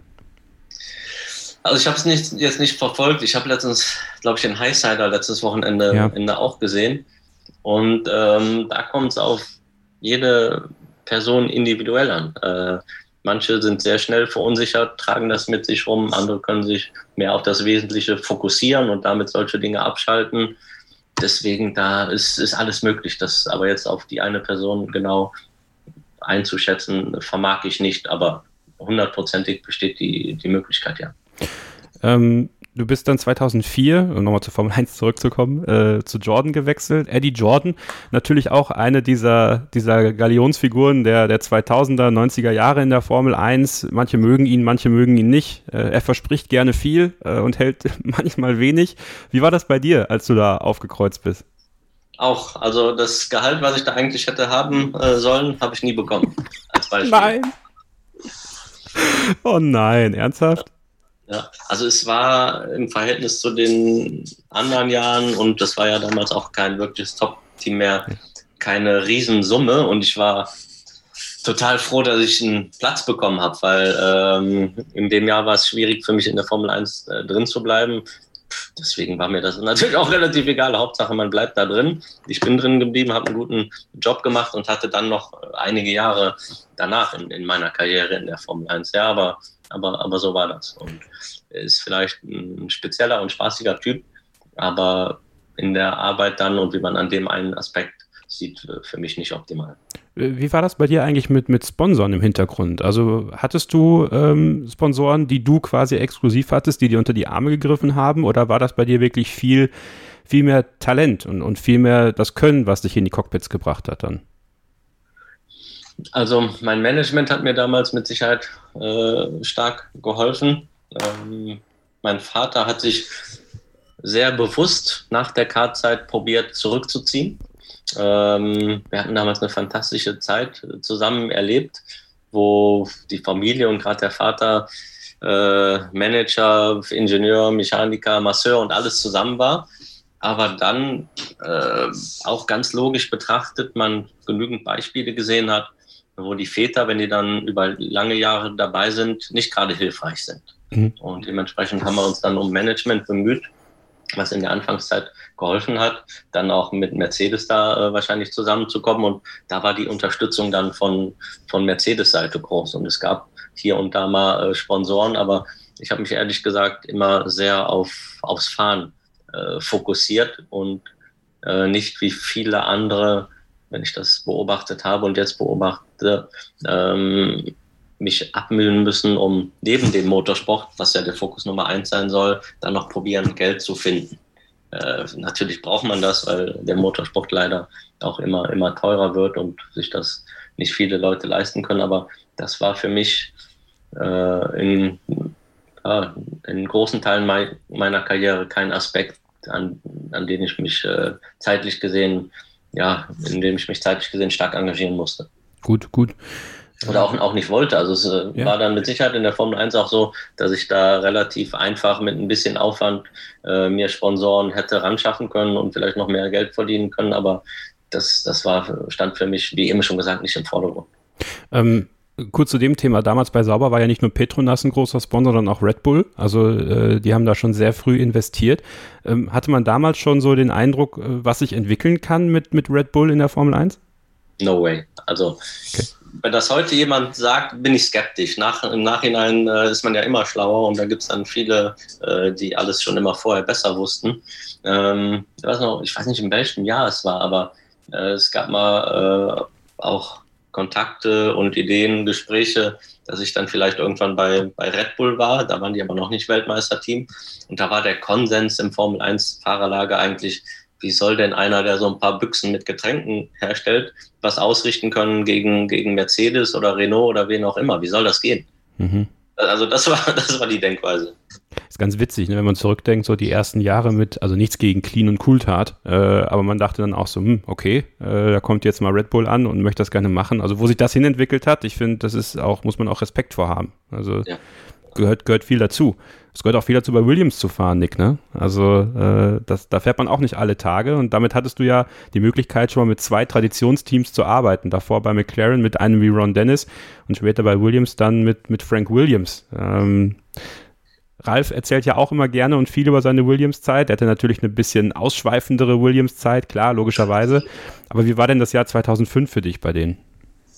Es war schon besonders, äh, weil ich war natürlich in den Jahren, bevor ich in die Formel 1 gekommen bin, auch schon Formel 1-Fan. Und wie du gesagt hast, McLaren, aber auch Williams sind natürlich extrem geschichtsträchtig, haben da Titel eingeholt, noch und nöcher. Und dann mit denen zusammenzuarbeiten, war schon cool. Und was ich da schnell gemerkt habe und was mir am eindrücklichsten in Erinnerung geblieben ist, ist, dass wirklich absolute Racer sind, wie man so schön sagt. Also die Politik auch wenn es nach außen ab und zu mal so aussah, äh, auch mit BMW ähm, habe ich im Hintergrund auch nicht ganz so verfolgen können, aber zumindest im direkten Kontakt mit äh, Zusammenarbeit mit Patrick Head und Frank Williams, da stand der Motorsport absolut im Vordergrund und das hat dementsprechend auch, auch viel Spaß gemacht, dass da nicht viel Neben, Nebengeplänkel war und es war für mich eine extrem anstrengende Zeit, bevor die Saison losging. Denn damals gab es ein sogenanntes Shootout zwischen mhm. Pizzonia und, und mir. Und bis zur Präsentation in Valencia war das damals ähm, des neuen Autos, war niemandem bewusst, äh, wer denn jetzt im Auto sitzen würde, ob es Pizzonia oder ich wäre. Also wir sind dann auf den Rennstrecken dieser Welt bei den Tests gegeneinander gefahren. Ich glaube meistens nicht am gleichen Tag, aber dann wurde dann danach verglichen und es gab auch nicht so viel Feedback. Man hat natürlich probiert, dann äh, anzurufen, da zu fragen, wie war es, was hast du für einen Eindruck, habe ich eine gute Chance und ich wusste es auf jeden Fall nicht, bis zu dem Zeitpunkt, als der Frank mich in seinen Raum reingerufen hat. Das ist doch irre. Das kann man sich gar nicht vorstellen. Und noch verrückter war es für einen Pizzonia, weil ja. der musste, der hat dann äh, nicht das Go bekommen. Der durfte dann in 2005 nicht fürs Team fahren als Einsatzfahrer, musste aber fünf Minuten, nachdem man denen das gesagt hat, auf der äh, Bühne sitzen bei der Verkündung und sich darüber freuen, dass der da jetzt Ersatzfahrer oder so ist. Also das war mental anstrengend. Das war, bevor die Saison angefangen hat, war ich eigentlich schon durch. das war echt, echt heftig hat dich das nochmal ein bisschen weiter geprägt? Also ein Thema mentale Stärke, also dass, dass so eine Situation dir für die, für die nächsten Jahre dann nochmal noch mal ein bisschen mehr was mitgegeben hat? Mm, vielleicht schon, habe ich mir bis jetzt noch nie Gedanken drüber gemacht. In dem Zeitpunkt fand ich es einfach scheiße, dass es so anstrengend war, als die Saison ja. anfing. Wie gesagt, da war mental schon eine, eine gewisse Erschöpfung da und äh, es gibt mit Sicherheit Leute, die sagen, es war doch schon klar, dass äh, der Nick Heidfeld dahin geht mit BMW als deutscher Fahrer im Rücken. Andererseits gibt es auch genügend Leute, die sagen, da waren Sponsoren große aus Brasilien, da gab es äh, persönliche Kontakte von wem auch immer äh, in führenden Positionen bei, bei Williams. Und ich erinnere mich an eine Geschichte beim Test in, in Valencia, ähm, wo ähm, ich im Motorhome war und gehört habe, wie der Pizzonia zum äh, Physio, zum Fitnesstrainer gesprochen hat und habe dann mein Ohr echt da an die Wand gelegt, um zu hören, was sie denn erzählen, alleine im Räumchen und dachte, was geht denn da jetzt ab? Und die haben dann abgesprochen, was äh, der Pizzonia ihm als Boni geben würde, wenn er Punkte einfährt und sowas. Also es hat sich für mich so angehört, als wäre das für die schon eine gemachte Sache, dass der da fährt. Und das hat mich natürlich auch mal extra motiviert. Ich nee, nee, nee, Jungs, hier, nicht mit mir. Geil. Ja, guck mal, so kannst du da auch wieder Motivation rausziehen. Ist doch, ist doch mega. 2005 war auch ein ähm, sehr interessantes Jahr in der Formel 1 generell, äh, Thema Reifenkrieg. Ähm, du hast später im Verlauf ja auch für Pirelli getestet, ne? Ähm, viele Fans wünschen sich heute sowas wieder. Also sie sagen, wir hätten gerne einen zweiten Hersteller, wir hätten da gerne ein bisschen Wettbewerb. Äh, das lässt sich wahrscheinlich immer leicht sagen, wenn man von außen drauf schaut. Ja? Ähm, da, da schlage ich jetzt auch mal direkt die Brücke dazu. Ähm, äh, gehen manche Leute ein bisschen zu hart mit Pirelli um? Und wie war das damals, diesen ganzen Kampf zwischen Bridgestone, Michelin und natürlich der, der Supergau war Indianapolis 2005, äh, das alles miterlebt zu haben? Ja, erstmal zu Pirelli. Es ist schwierig zu sagen, jetzt wo die keine Competition haben, was die denn könnten, wenn, wenn die müssten. Äh, die Reifen sind mit Sicherheit bei weitem nicht so, so stark, wie das früher bei, bei Michelin und, und Bridgestone der Fall war, aber es ist, ist ja auch nicht nötig. Gut, es ist immer sehr schlecht, wenn einem dann so ein Reifen um, um die Ohren fliegt, aber das passiert leider hin, hin und wieder mal. Und ähm, als Fahrer war es schon geil, da den Reifenkrieg, wie er äh, oft bezeichnet wird, zu haben, weil die Reifen nun mal letztendlich das sind, was das Auto mit der äh, Strecke verbindet und wo man extreme Unterschiede herausholen kann beim Grip-Verhältnis. Und die Reifen damals waren wirklich fantastisch. Auf der anderen Seite halte ich es für sehr gefährlich äh, im Sinne der Spannung, äh, zu sagen, es wäre gut, wenn wir wieder zwei Hersteller hätten. Es wäre gut möglich, dass ein Hersteller dominiert und dann die erste Hälfte fährt Fabrikat A und die zweite Hälfte fährt Fabrikat B. Und dementsprechend könnte das dann äh, für viel, viel weniger Stimmung sorgen und noch viel weniger Chancengleichheit. Deswegen ja, betrachte ich das ein bisschen äh, skeptischer. Und Indianapolis 2005 äh, ist ja auch ähm, ja, so, eine, so eine kleine Zäsur für die Formel 1 in, in, den Vereinigten Staaten auf jeden Fall gewesen. Hat auch für ja, sehr viel negatives Feedback gesorgt, logischerweise, weil äh, selbst wenn man sich das heute nochmal anschaut, auf F1 TV kann man das ja machen, äh, diese, diese Einführungsrunde und dann kommen die Boxenfunks, äh, einer nach dem anderen rein. Ähm, und du bist auch in einem Auto gesessen, das reinfahren musste. Wie standest du dazu? Natürlich war es für die Formel 1 in Amerika eine Katastrophe, weil das ging vielleicht damals ein bisschen bergauf und das hat alles wieder ruiniert. Ähm, ja, ich erinnere mich noch sehr gut daran, das war natürlich absolut außergewöhnlich. Und äh, du kannst dir vorstellen, dass, dass alle, äh, die Teams und auch die Fahrer trotzdem fahren wollten. Also wir hatten das Gefühl nach dem Unfall vom Ralf, der leider ziemlich heftig war, mhm. Dass wir das irgendwie in den Griff kriegen mit Luftdruck oder ein bisschen anders fahren. Ich weiß jetzt gar nicht mehr, mehr genau, aber ähm, umso mehr man gepusht hatte, kam dann über die Dauer gesehen immer mehr die Ansage, hey, sowas kannst du dir vielleicht in Europa überlegen, aber hier in Amerika, wenn du sowas machst äh, mit den Gerichten und mit den Werken und so weiter, lass es mal lieber sein. Also das, das ist keine gute Idee. Trotzdem war es im, im Rennen bzw. in der Einführungsrunde dann sehr heftig, da lang zu fahren. Entschuldigung. Alles gut. Ähm, ja, und zu wissen, du fährst jetzt gleich nicht in die Startaufstellung, sondern zurück in die Box. Und das Schwierigste war mit Sicherheit für Giano Trulli, der damals zwar nicht als Pol war, aber der erste auf dem Reifenfabrikat, die, die, die, quasi nicht starten sollten. Und ich zumindest, der dann irgendwo dahinter stand, mich ganz klar an den Autos vor mir orientiert habe. Also wenn da jetzt irgendeiner doch auf die Startaufstellung gefahren wäre, dann wäre er auf jeden Fall hinterhergefahren. und dementsprechend, also der, der hat es quasi entschieden. Wenn okay. der nicht reingefahren wäre, dann wären alle dem hinterhergefahren. Deswegen war da die Spannung so, okay, fährt er wirklich rein, fährt er wirklich rein und dann, weiß ich nicht, sind da 80, 70 Prozent des Feldes ja. dann in die Boxengasse eingefahren und ja, die Fans waren not amused. Ähm, glaubst du also, wenn es auf einer anderen Strecke passiert wäre, ähm, dass man dann gefahren wäre und dass man sich einfach vor dem amerikanischen Rechtssystem schützen wollte? Ich glaube, die Chance wäre größer gewesen. Ob es wirklich passiert wäre, weiß ich nicht, aber die Chance wäre äh, größer gewesen. Was bedeutet der Nürburgring für dich, Nick?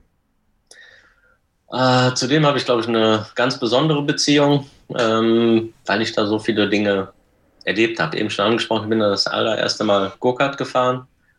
Ähm, äh, ich bin da wahrscheinlich auch das allererste Mal Auto gefahren. Okay. Ähm, es war ja nicht so weit von unserer Heimat Mönchengladbach entfernt und wir sind da öfters mal, mal hingefahren und dann auf einem Parkplatz, wo kein Mensch war oder auf irgendeiner abgesperrten Straße irgendwo da in der Ecke durfte ich dann das erste Mal vielleicht lenken, bei meinem Vater auf dem Schoß sitzen mhm. und, äh, und da ein bisschen rumgucken. Ja, das ja, ist für mich speziell. Pole Position 2005 für dich dementsprechend auch so speziell? Auch noch zum Beispiel, habe da auch meinen Formel 3-Titel äh, beim letzten Rennen reingeholt. Ja, Pole Position. Viele, viele positive Erinnerungen. Muss man dann natürlich irgendwie ein Stück weit fragen, mal, äh, was ist mehr wert? Diese eine Pole Position äh, oder die vielen Podien, die du erreicht hast? Leider ist der erste Gedanke, der mir in den Sinn kommt, nichts. Also das nichts? Ist, okay. ist schade, aber das ist wirklich die erste Emotion, die hochkommt, äh, weil es ist zwar eine Pole Position, für mich persönlich ähm, ist sie aber nicht mega viel wert, weil damals spritbereinigt Mark Webber im gleichen Auto ein kleines bisschen schneller war als ich. Mm, okay. Ähm, das zeigt vielleicht auch, wie, wie ich da als Rennfahrer getickt habe. Also eigentlich könnte und sollte mich, man sich ja freuen, aber man will natürlich immer ans Optimum und perfekt sein. Es gibt mit Sicherheit andere Rennen, wo ich auf identischen Autos und so weiter auf Pole Position gefahren wäre und auch den Werber nicht so oft, der war damals im Qualifying Monster, ähm, aber den da auch geschlagen habe. Aber an diesem einen Tag, wo ich die Pole Position rausgefahren habe, Sprit bereinigt, wenn man es denn berechnen kann, war ich theoretisch ein paar Hundertstel oder irgendwas hinter dem. Was bedeutet es für dich, dass man sich bei BMW entschieden hat, ja, wir wollen mit Nick Heidfeld in dieses Abenteuer starten, unser eigenes Team aufzubauen? Damals ja auch in Kooperation mit Sauber? Ähm, ja, jetzt im Nachhinein kann man sagen, es lag vielleicht ein bisschen auf der Hand als deutscher Fahrer, aber äh, für mich war das damals bei Weitem nicht so klar und äh, hat mich extrem gefreut, natürlich da von Anfang an mit in Betracht äh, gezogen worden zu sein. Ich sage das so, weil es eigentlich gar nicht so klar war, dass ich im ersten Jahr dabei war, weil ich eigentlich noch bei Williams hätte sein sollen, ein zweites Jahr. Mhm. Und habe dann aber, wie, wie andere Fahrer auch, ich glaube Jensen Button später auch, mich aus dem Vertrag da, da rausgekauft. Mhm. Und ähm, dachte, eigentlich im ersten Jahr wird BMW da nicht so erfolgreich sein wie Williams, wenn ich denn da bleiben würde. Aber ich möchte von Anfang an dabei sein. Ich möchte helfen, das Team aufzubauen und Teil der Geschichte da sein und gemeinsam erfolgreich sein. Ja, und habe mich dann da, da rausgekauft und wieder erwarten, waren wir dann trotzdem im ersten Jahr schon, schon stärker als, als Williams. Ja, ich hatte auch schon Dr. Mario Tyson hier bei mir im Podcast. Das war auch ein, ein, ganz, ganz beeindruckendes Gespräch für mich, weil er einfach auch so viel ja, Formel 1-Historie äh, für mich aus meiner Zeit, wo ich quasi wirklich sehr aktiv eingestiegen bin, also da war ich 14, 15, 16. Ähm, wie tickte Mario Tyson damals und, und was hat er dir, also hast du von ihm auch nochmal was gelernt, was, was anderes vielleicht, als du zum Beispiel von einem Frank Williams oder auch einem, einem Ron Dennis gelernt hast? Ja, man kann immer und jederzeit von, von jedem lernen. Äh, nicht nur von, von Leuten, die absolut perfekt sind, sondern auch von Leuten, die, äh, die Fehler machen. Das gleiche gilt für, für Fahrer an, an deiner Seite. Das, da kann und muss man immer, immer äh, versuchen zu lernen. Ähm, ohne dem Mario da zu nahe treten zu wollen, ist es vielleicht eine Sache, die er nicht ganz perfekt machen konnte, ist zu spüren, wie ab und zu die Stimmung im Team ist und da so ein Händchen dafür zu haben, äh, für diese Seite, warum es vielleicht vorher gar keine schlechte Kombination war, als der Gerd Berger noch, noch dabei war in der Doppelspitze. Ich kann mir vorstellen, dass er das vielleicht ein bisschen besser konnte, auch wenn ich nicht, nicht mit ihm zusammen gearbeitet habe. Äh, Mario war da, glaube ich, mehr Daten- und Fakten bezogen, äh, was aber natürlich auch eine Stärke ist und das Team hat sich über die ersten Jahre fantastisch entwickelt. Also mehr konnte man, glaube ich, nicht verlangen, auch wenn man Werk ist. Es waren damals auch schon viele andere Riesenwerke da und die schlägste nicht mal einfach im ersten Jahr. Also da haben wir uns äh, extrem stark steigern können über die ersten Saisons. Äh, es heißt aber nicht, dass der Mario trockener, langweiliger Typ ist. Ganz im Gegenteil. Das erste Mal richtig kennengelernt haben wir uns bei einer Party nach dem, nach dem letzten Rennen in, in Suzuka, wo es immer richtig coole Partys gab im Hotel, wo dann fast alle waren. Und ich glaube, äh, Mercedes, McLaren Mercedes war Weltmeister geworden. Und es gab da so verschiedene Hütten da, wo man Karaoke gesungen hat. Das ist ja in Asien so ein Riesending. Und wir hatten irgendwie keinen Alkohol mehr in dem Bereich, wo wir da unterwegs waren. Und dann äh, hat, hatten, hatten der Mario Tyson und ich, glaube ich, die, die gleiche Idee, obwohl wir nicht an der gleichen Location waren. Und äh, trafen uns dann äh, quasi hinter der Kabine von, von Mercedes, weil wir dachten, okay, die sind gut organisiert, die sind Weltmeister geworden, die haben bestimmt noch was. Und dann standen da so ein paar Kästen Bier rum und dann haben wir gemeinschaftlich die Kästen Bier da bei denen geklaut. Mega, super. Keiner hat es gemerkt wahrscheinlich, ne? Wir waren nee. eh im Feiertaumel. Also das war das erste Mal, als wir so quasi ein bisschen äh, näher miteinander geredet haben. Das war der Einstieg. Warst, warst du eigentlich zufällig bei dieser Party dabei, wovon es von Michael Schumacher diese legendären Aufnahmen gibt in diesem Toyota-Shirt? Ja, ich glaube, das war auch da, wenn ich mich nicht, nicht vertue. Mü müsste ich sehen, aber ich nehme an, dass das in, in Suzuka war. Ja, ja, das war in Suzuka. Also ich finde, das sind legendäre Bilder, wie er in diesem Toyota-Shirt, was aufgeknöpft ist, also völlig abgeht. Ich finde, das ist so interessant eigentlich. Das war auch etwas, was ich letztens mit jemandem besprochen habe. Ihr seid ja in so einem ähm, Fokus eigentlich. Und wenn ihr wisst, die Saison ist vorbei, ich glaube, wenn man dann einfach mal diesen ganzen Druck abfallen lassen kann, ist es, glaube ich, auch unheimlich befreiend für euch in dem Moment gewesen, ne? Ja, also die Partys damals in Suzuka, Suzuka die waren legendär und äh, jedes Jahr aufs Neue. Mittlerweile gibt es das da leider anscheinend äh, nicht mehr so. Und also vor ein paar Jahren war es ja auch noch nicht so extrem wie heute mit Handykameras mhm. und so weiter. Und über die Jahre gesehen, wie im normalen Leben auch, gibt es da unterschiedliche Charaktere. Der eine haut ein bisschen mehr auf die Kacke als, als, als der andere. Und der Michael, der war immer für eine gute Party zu haben. Und äh, mit Sicherheit im Auto eine andere Person als, als außerhalb davon. Also da haben wir schon riesen Spaß gehabt. Wenn du dann so an die Endzeit deiner Formel 1-Karriere so ein bisschen blickst, ähm, Würdest du im Nachhinein sagen, zum Beispiel dieses 2011er Engagement bei, bei Lotus Renault, äh, hättest du das vielleicht sein lassen sollen? War das dieses eine bisschen zu viel? Ich meine, es gibt ja dieses leider sehr legendäre Bild, wie deine Formel 1-Karriere in Feuer aufgeht in Ungarn. Äh, ja, und dann, dann war es dann auch vorbei. Also irgendwie auch so ein, so sehr ironisch auf seine Weise. Nein, ich würde auf keinen Fall sagen, dass ich es äh, nicht hätte machen sollen, weder damals noch in der Nachbetrachtung, wo ja äh, immer alles ein bisschen einfacher ist, ist einzuschätzen. Und ähm, ich finde, das muss jeder Sportler äh, für sich selber entscheiden. Äh, viele Leute denken, Sportler inklusive, dass man vielleicht an seinem Höhen Höhepunkt Abschied nehmen soll. Äh, aber ich habe das von Anfang an primär immer aus dem Grund gemacht, weil es mir Spaß gemacht hat. Und da hatte ich nicht als Ziel, auf meinem Peak äh, auszuscheiden oder na, erstmal ist es überhaupt schwierig zu wissen, wann ist man denn persönlich an seinem Peak. Man könnte vielleicht wissen, okay, jetzt komme ich nicht mehr in ein Top-Team nächstes Jahr, dann höre ich auf, aber ich hatte einfach Spaß und wollte weitermachen und fertig. Wenn wir mal so auf deine Liste an Teamkollegen gucken, ne, da sind ja auch einige Namen dabei, wo man sagt so, ja, also Heinz-Harald Frenzen haben wir schon drüber gesprochen, Jacques Villeneuve, ähm, aber eben auch so Fahrer, die später noch zu, zu fast Weltmeister, also die es zu Weltmeisterteams geschafft haben, aber an Multi-21 gescheitert sind, wie Mark Webber zum Beispiel. Ähm, was war oder wer war für dich der Teamkollege, mit dem du dich am besten verstanden hast und wer war der härteste Teamkollege, den du hattest? Ja. Also vielleicht den Kimi kann ich noch hervorheben. Zum einen, weil er ein Teamkollege war, der der Weltmeister geworden ist.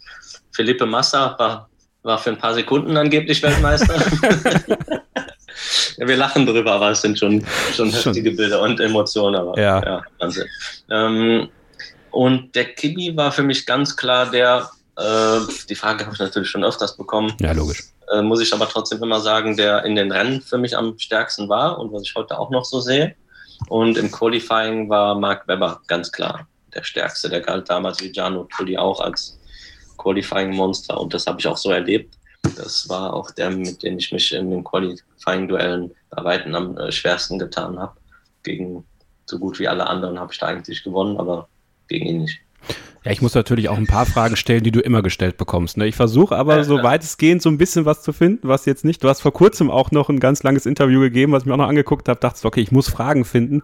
Die hat er jetzt in letzter Zeit nicht gehört. Deswegen äh, hoffe ich, dass Nein, ich. ich sag's nur, weil ein Zuhörer, der es vielleicht schon zehnmal gehört hat, ja. sagt, jetzt erzählt er wieder das Gleiche, aber die Fakten haben sich nicht verändert.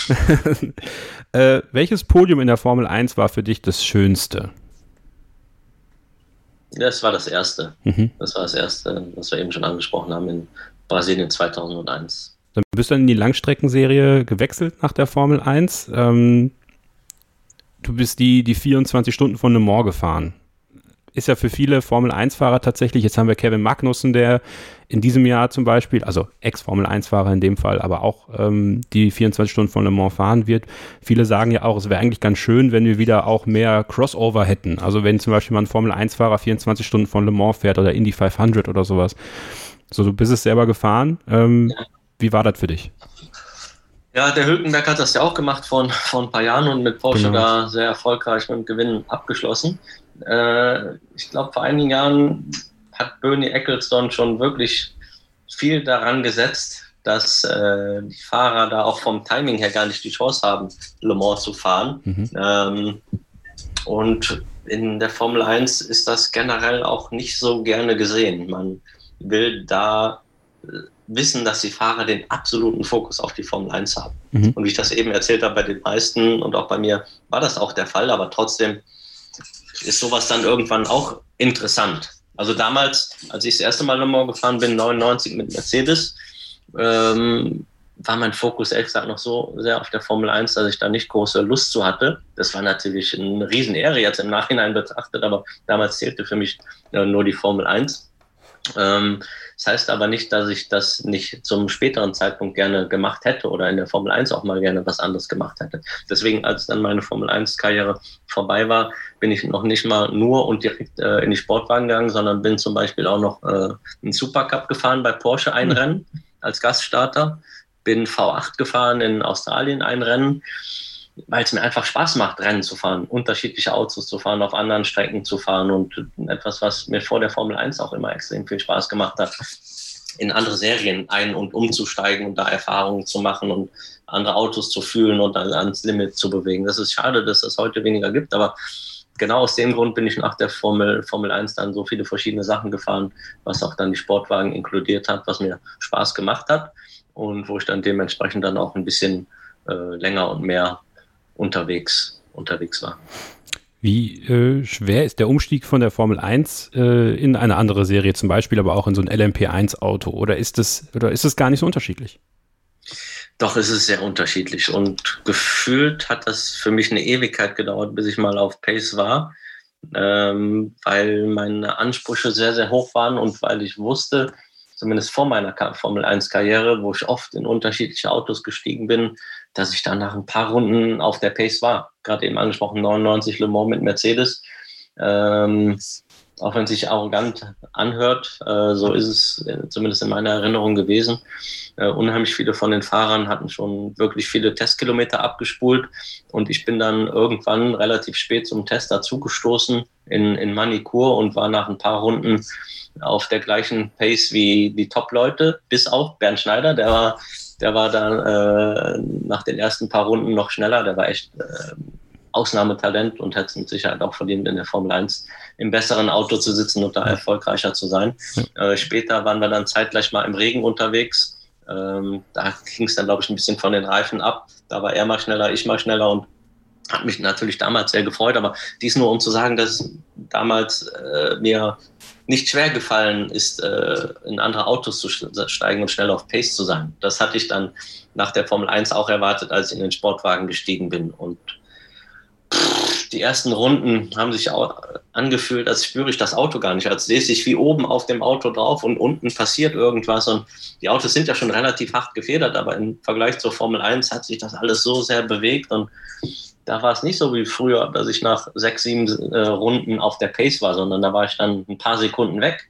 Und da dachte ich, oh nein, was geht denn hier ab? Und bis zum, zum ersten Rennen war es dann, war's dann äh, okay oder auch gut, aber das war das war unerwartet.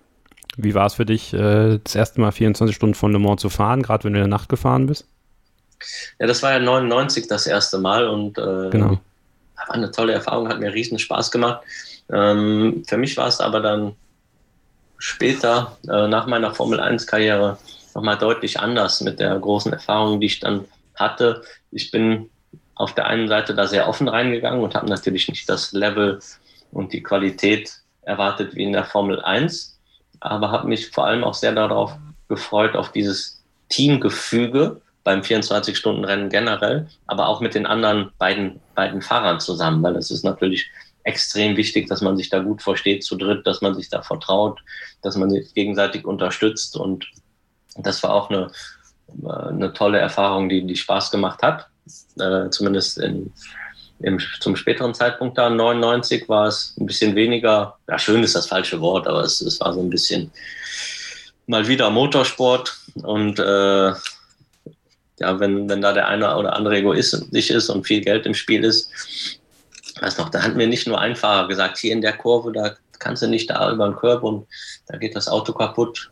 Das habe ich ehrlich gesagt später dann leider auch nochmal erlebt. Hm. Und ich so, ja, ja, okay, haben mich dann dran gehalten und später dann auf Bildschirm gesehen, alle voll drüber geknallt und geballert ja, natürlich. Und gut, als ich das gesehen habe, habe ich es dann auch gemacht, aber erzählen das eine, aber machen das andere. Ähm, 2014 wurde dann die Formel E ins Leben gerufen und da warst du dann auch von Beginn an mit dabei, bis heute noch engagiert als Berater für Mahindra.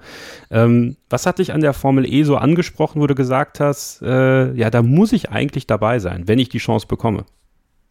Das waren viele Sachen. Ich wusste gerüchtemäßig schon über viele Jahre, dass da was im Busch ist und vielleicht etwas passiert. Äh, dachte aber, die Sportwagen machen mir zu viel Spaß und ich möchte nicht zwei Sachen gleichzeitig machen. Aber irgendwann war das Interesse dann zu groß und ähm, auch vor allem das Interesse am, am Neuen. Ähm, kannst dir vorstellen, nach so vielen Jahren Formel 1, wie in vielen anderen Rennserien auch, du hast Freitagstraining, Samstag Qualifying, Sonntag Rennen. Ähm, in der Formel E war es so oder ist es so, dass du an einem Tag Training, Quali und Rennen hast. Das ist eine massiv andere Herausforderung, sowohl für die Teams und Ingenieure als auch, auch, auch für den Fahrer. Ähm, zusätzlich hast du fast nur Stadtkurse. Im Moment ist es ein bisschen weniger, weil es Corona-mäßig auch noch ein bisschen einfacher zu planen ist, wenn du nicht auf Stadtkursen fährst. Aber das, was als Highlight in der Formel 1 gilt und es auch ist, wie zum Beispiel Monaco und Singapur, das hast du da mehr oder weniger bei jedem Rennen. Fährst dann in, in, in Berlin, in Paris, wir waren schon in Moskau, in, in Miami und auch die Namen der Städte, das war so ein bisschen äh, äh, das, wie sagt man, das Icing on the Cake, die, äh, die Kirsche auf der die Torte. Sahne auf der Torte oder die Kirsche auf, auf der Sahnetorte. Ja. Und da, da wollte ich dann von Anfang an auch dabei sein, ähnlich wie damals auch bei BMW, ähm, ja, um, um dieses Gefühl zu haben von was Neuem und das mit, mit aufbauen zu können. Und das galt damals sowohl für die Formel E als auch für, für die Teams. Speziell im zweiten Jahr, wo ich dann zu Mahindra gegangen bin. Im ersten war ich bei Venturi, mhm. aber im zweiten Jahr bin ich dann vom Dilbert Gill da auch hingeholt worden, wie ich es eben auch schon gesagt habe, nicht nur um zu fahren, sondern zu helfen, das Team aufzubauen mit der ganzen Erfahrung und das hat auch wirklich Spaß gemacht. Ähm, wie, wie werden die Fahrer äh, eingebunden in die Entwicklung dieser Autos? Weil ich meine, die haben sich ja auch im Vergleich zu 2014, das ist ja nicht mehr zu vergleichen, das Auto, was 2014 gefahren wurde, mit dem, was man heute in der Formel E fährt. Also wie wichtig war auch da euer Feedback, dein Feedback. Es waren ja viele erfahrene Fahrer drin. Also manche und, und auch wir im Podcast müssen ja leider sagen, manchmal sagt man so, ja, in der Formel E ist immer ein Cockpit frei. Also das war so ein bisschen, ne? Wenn man aus der Formel 1 ausscheidet, dann geht's halt da rein. Ähm, aber wenn man das mal jetzt von der anderen Seite betrachtet, ist da jede Menge Erfahrung am Werk, die natürlich sicherlich in der Entwicklung der Serie hilft, oder? Ich glaube, das war gerade am Anfang noch wichtiger als heute, weil die Teams da mittlerweile auch ein bisschen größer geworden sind, mehr Ingenieure und auch Top-Leute im Hintergrund sind, äh, als das am Anfang der Fall war. Und dementsprechend konnte man da noch einen größeren Unterschied machen und einen größeren Einfluss nehmen. Und die Formel E hat auch am Anfang ganz bewusst auf äh, bekannte Namen gesetzt, zumindest die, die für sie erreichbar waren, um die Serie attraktiv zu machen. Und das war, glaube ich, in der Anfangsphase auch, auch, äh, auch ganz wichtig. Und auch wenn es ein bisschen widersprüchlich ist. Wir haben es eben schon angesprochen, ich arbeite sehr gern mit den Ingenieuren zusammen und habe Spaß daran, Dinge äh, zu, zu entwickeln. Andererseits fand ich es aber äh, zu Beginn in der Formel 1 viel cooler im Auto, wo du viel mehr auf dich allein gestellt warst. Mhm. Heute hast du so viele Simulationen, die du vorher schon machst, äh, die im Auto stattfinden, wo das Team dir sagt, geh auf die und die Funktion, eine Million Sachen auf dem Display, das ist echt verrückt in der Formel E mittlerweile wo du dann mehr ausführen musst, äh, nach dem, was analysiert wurde und aktuell berechnet wird, als das, wie es in der Anfangsphase war. Du hast eine begrenzte äh, ja, Anzahl an Kilowattstunden, an äh, Energie zur Verfügung und die musstest du dir dann mehr oder weniger als Fahrer selbst einteilen. Du hast ein, zwei Nummern auf dem Display gehabt und das war's. Und das war irgendwie cool, da, da selber Einfluss drauf zu nehmen und probieren, während des Rennens zu überlegen, was macht denn jetzt Sinn. Was ist jetzt genau dein Job bei Mahindra als Berater? Was machst du genau? Ja, ich glaube, wir haben es hier in dem Podcast bis jetzt schon ziemlich ausführlich besprochen, ähm, wie viel Erfahrung ich über die, die Jahre sammeln konnte und wie mir das jetzt auch im Nachhinein aufgefallen ist, äh, wie viel ich da auch gelernt habe in, in allen Bereichen.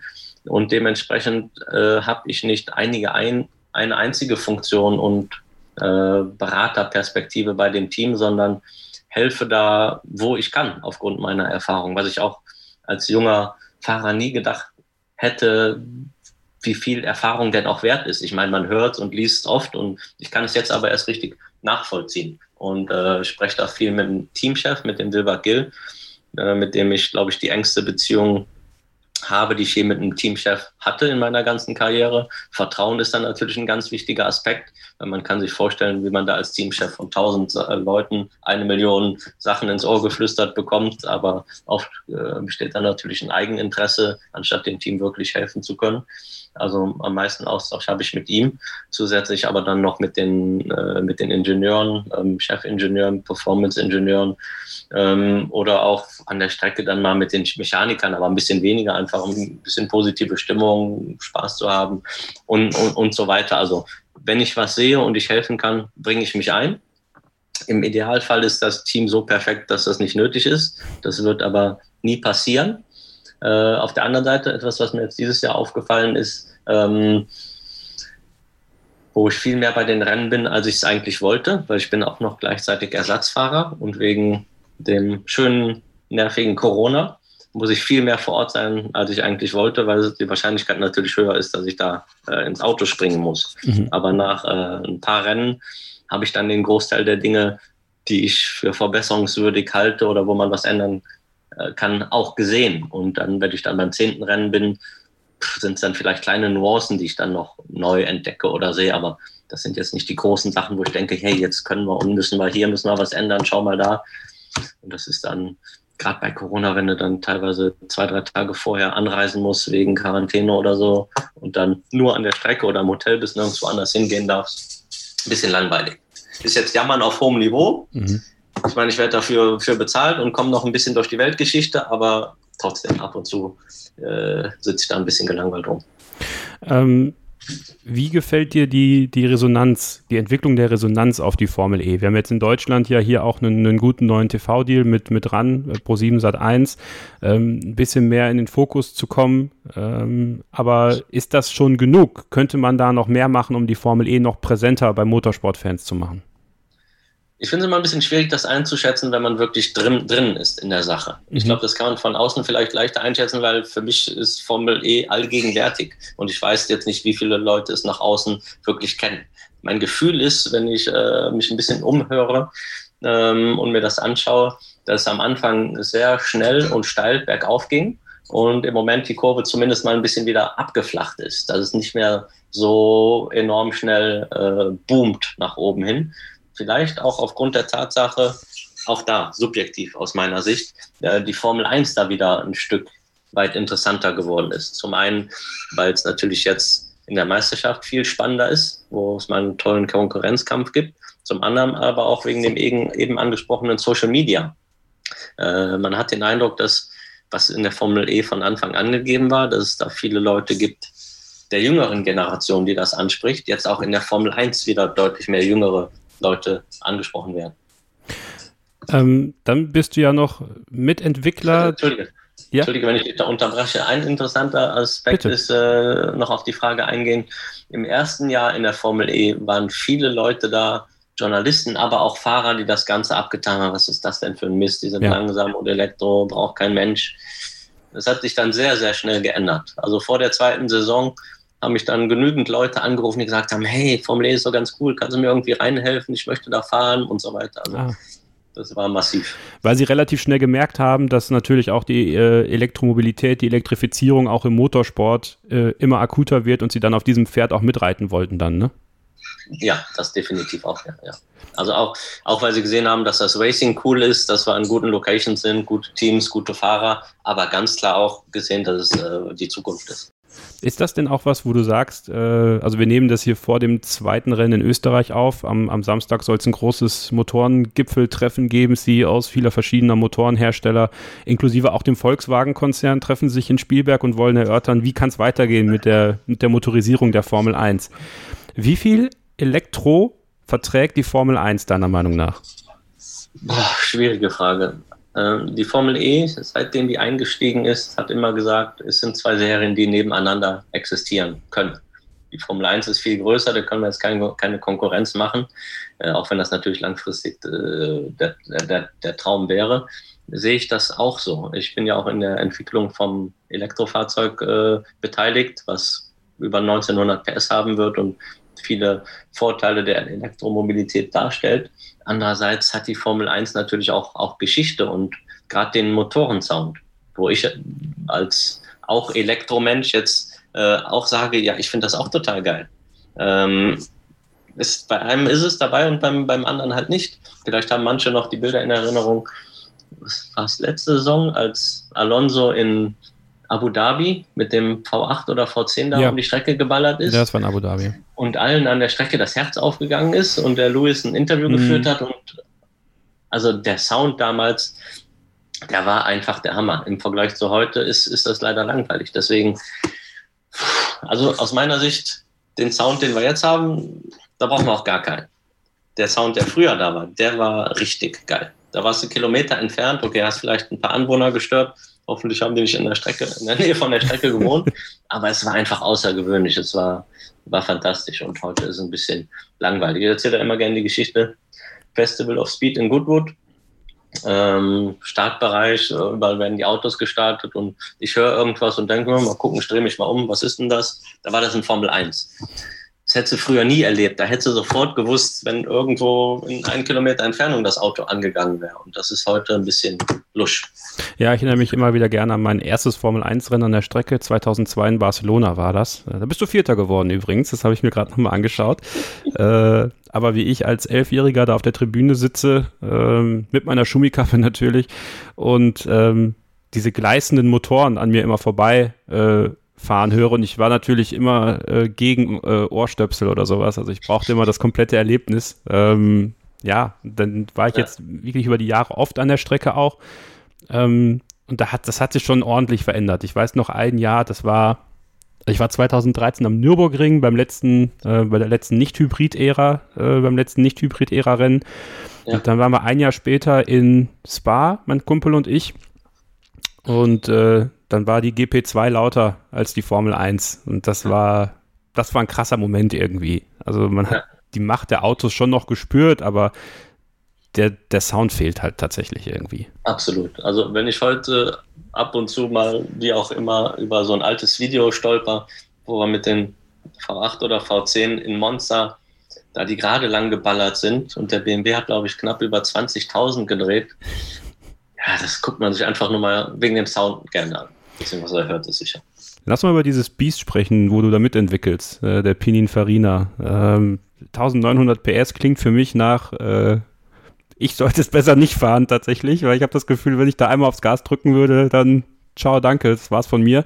Ähm, was ist deine, dein, dein, dein, dein, ähm, dein Engagement, scheiße Englisch, äh, dein, deine Aufgabe da? Wie entwickelst du das mit? Und äh, ja, macht dir Spaß, oder?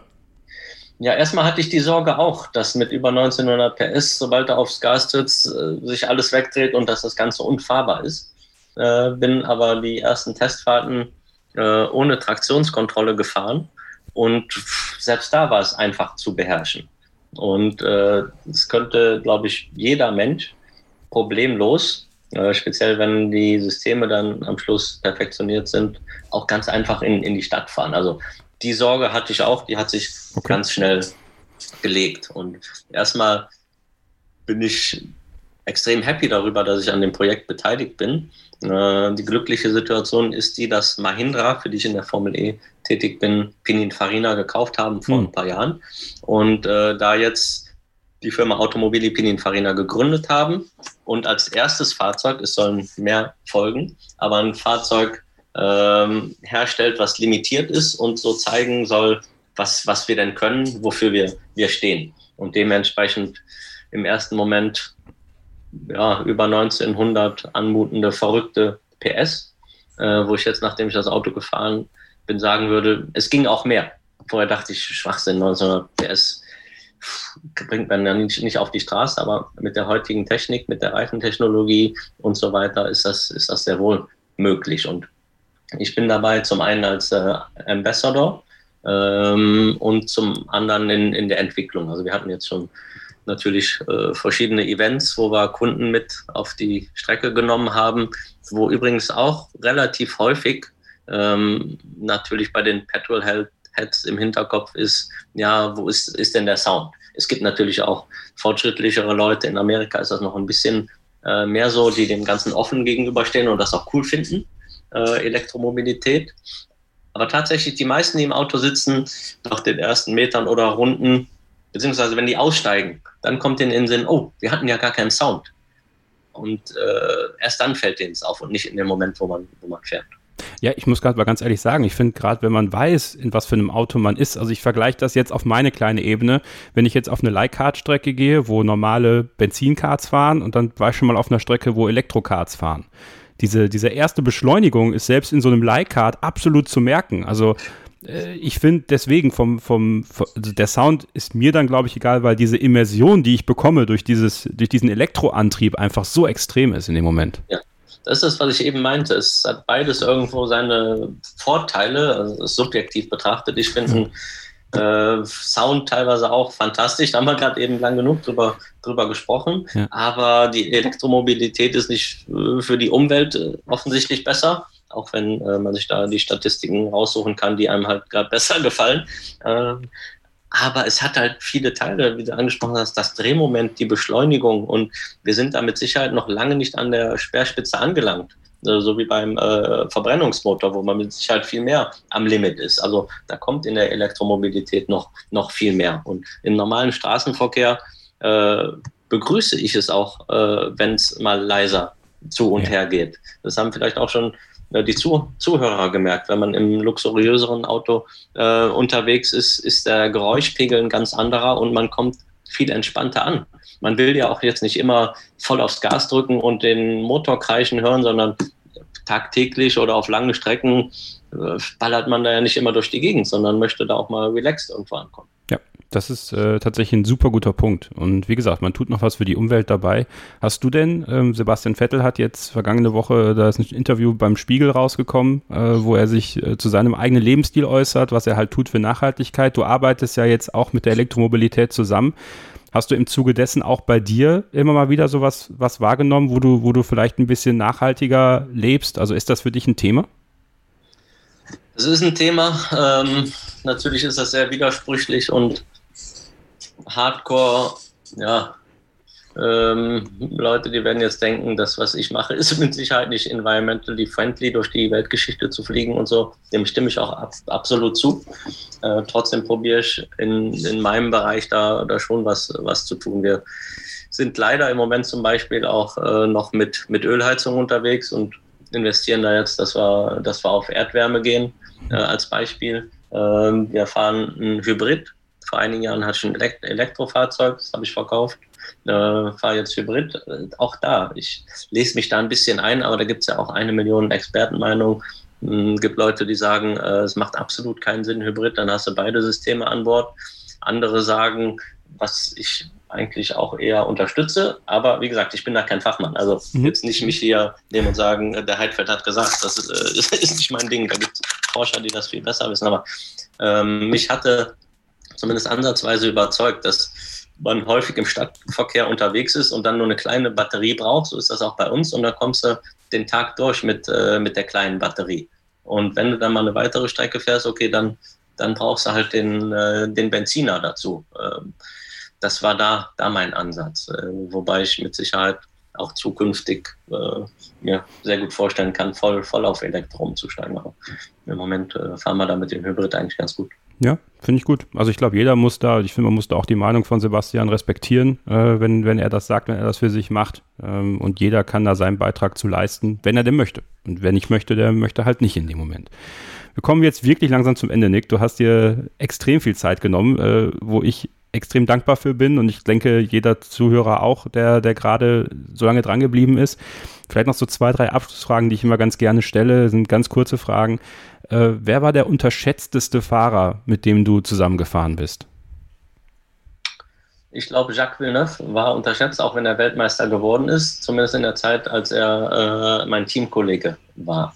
Ähm, er wurde dann in der Saison ausgewechselt gegen Robert Kubica und er war dann nicht mehr der, der Flavor of the Moment. Also der war, die Leute hatten ihn irgendwie wie, wie abgeschrieben, wenn man sich das statistisch anschaut hat er aber da keinen schlechteren Job gegen mich gemacht, als es danach Kubica gemacht hat. Aber die Leute hatten ihn irgendwie wie, wie schon abgeschrieben. Welche Formel 1-Saison war für dich ganz subjektiv deine beste? Ganz klar 2007. Also, ist für mich sehr einfach zu beantworten. Ähm, war für mich ein Jahr, wo ich bei fast allen Rennen, natürlich nicht bei 100% der Rennen, aber bei fast allen Rennen das Maximum aus dem Auto rausgeholt habe im Endresultat, sowohl im Qualifying als dann auch im Rennen. Ähm, da gab es, glaube ich, auch zwei dominante Teams. Äh, ich glaube, es waren McLaren und Ferrari, ja. bin mir nicht ganz sicher. Ja, ja. Und wenn einer von denen geschwächelt hat, dann war ich normal da und äh, habe mir da den, den Platz geholt. Ähm, ja, also 2007. Dann eine Frage, äh, da hat bislang noch keiner drauf geantwortet, vielleicht du auch nicht, aber wer weiß. Äh, wenn es damals Social Media gegeben hätte, welcher Fahrer hätte die meisten Probleme bekommen? Das weiß, weiß, ich nicht. Ich weiß nicht, ob ich es dir verraten würde, aber ich war auch nicht genug, nah genug an allen Fahrern dran, okay. um zu sagen, der war jetzt der chaotischste oder verrückteste. Also der Kimi äh, kommt einem da bestimmt in den Sinn. Von dem gibt es ja auch die eine oder ja. andere Aufnahme. Aber ich glaube nicht, dass er da in Probleme äh, gekommen wäre, weil ist der Ruf erst einmal ruiniert, lebt sich gänzlich ungeniert. Also der konnte da machen, was er will eigentlich. Das stimmt. Gibt es irgendwas, was du heute anders machen würdest in deiner Formel 1 Karriere? Oder würdest du, wenn du jetzt nochmal 2000 äh, vor der Tür von Alain Prost stehst, alles nochmal genauso machen? Also das, was wir vorhin angesprochen haben, auf der mentalen Seite glaube ich schon, dass da ein oder zwei Stellschrauben gäbe, äh, wo ich was hätte besser machen können. Aber das ist im Nachhinein immer, immer leicht gesagt. Aber ansonsten auch da ohne es äh, damals im äh, Nachhinein betrachtet haben zu können, nein. Es fallen einem da sonst ganz einfache Entscheidungen an, ein, wie zum Beispiel, als ich die Möglichkeit hatte, zu, zu Honda zu gehen, beziehungsweise dann zu Born, die dann, dann Weltmeister geworden sind. Aber das weißt du zu dem Zeitpunkt nat natürlich nicht. Äh, damals war es so, dass äh, ein paar Wochen, nachdem ich das nicht unterzeichnet hatte und bei BMW geblieben bin, es hieß, okay, Honda ist aus der Formel 1 raus, Ende mit dem Team. Und da dachte ich, oh mein Gott, zum Glück habe ich da nicht unterschrieben. Und dann kommen die ersten Tests und die fahren vorne weg und alle denken, ja, die suchen Sponsoren, die fahren untergewichtig. Und dann gewinnen die da die Weltmeisterschaft. Also das zeigt, dass das weiß man zu dem Zeitpunkt natürlich nicht. Lieber Nick, vielen lieben Dank, dass du dir für Vintage heute so viel Zeit genommen hast. Ähm, ich habe es dir vorhin im Off schon gesagt, ich sage jetzt auch nochmal öffentlich. Ich finde es sehr schade, dass du nicht mehr Experte bei Sky bist, weil äh, ich habe es immer sehr, sehr genossen, deine Expertise zu hören, sehr ruhig, äh, sehr wissend, einfach mit einem guten Fachwissen äh, mir das rübergebracht und auch in den richtigen Situationen auch antizipiert. Ähm, also äh, finde ich sehr schade, aber ich glaube, du hast genug auf der Pfanne, äh, dass du da gut unter bist mit der Zeit. Vielen lieben Dank, bleib gesund. ja, vielen Dank. Ich wollte damals, oder hatte ich von Anfang an gesagt, nicht mit Sky durch die Weltgeschichte reisen. Wir haben das ja äh, letztes Jahr von München aus gemacht. Ja. Und jetzt, äh, ich war genug unterwegs, bin genug unterwegs und das, das wollte ich nicht. Haben. Aber man hätte gerne mit dir weitergemacht auch. Ich glaube, man hat dann gar nicht mehr groß überlegt, weil äh, im ersten Jahr, ich hatte von Anfang an gesagt, wenn wir es von München machen, okay, wenn ihr rumreist, okay. plant nicht mit mir. Straightforward, das ist Nick Heidfeld, war er immer, wird er immer sein und er war Gast bei uns bei Vintage, The Past of Formula One. Vielen lieben Dank euch fürs Zuhören. Wenn es euch gefallen hat, lasst uns gerne äh, ein bisschen Feedback zukommen, würden wir uns sehr freuen. Und ja, bis zum nächsten Mal. Bleibt da gesund, passt aufeinander auf und keep racing. Starting Grid, die Formel 1 Show mit Kevin Scheuren in Zusammenarbeit mit motorsporttotal.com und Formel1.de. Keep racing auf meinsportpodcast.de.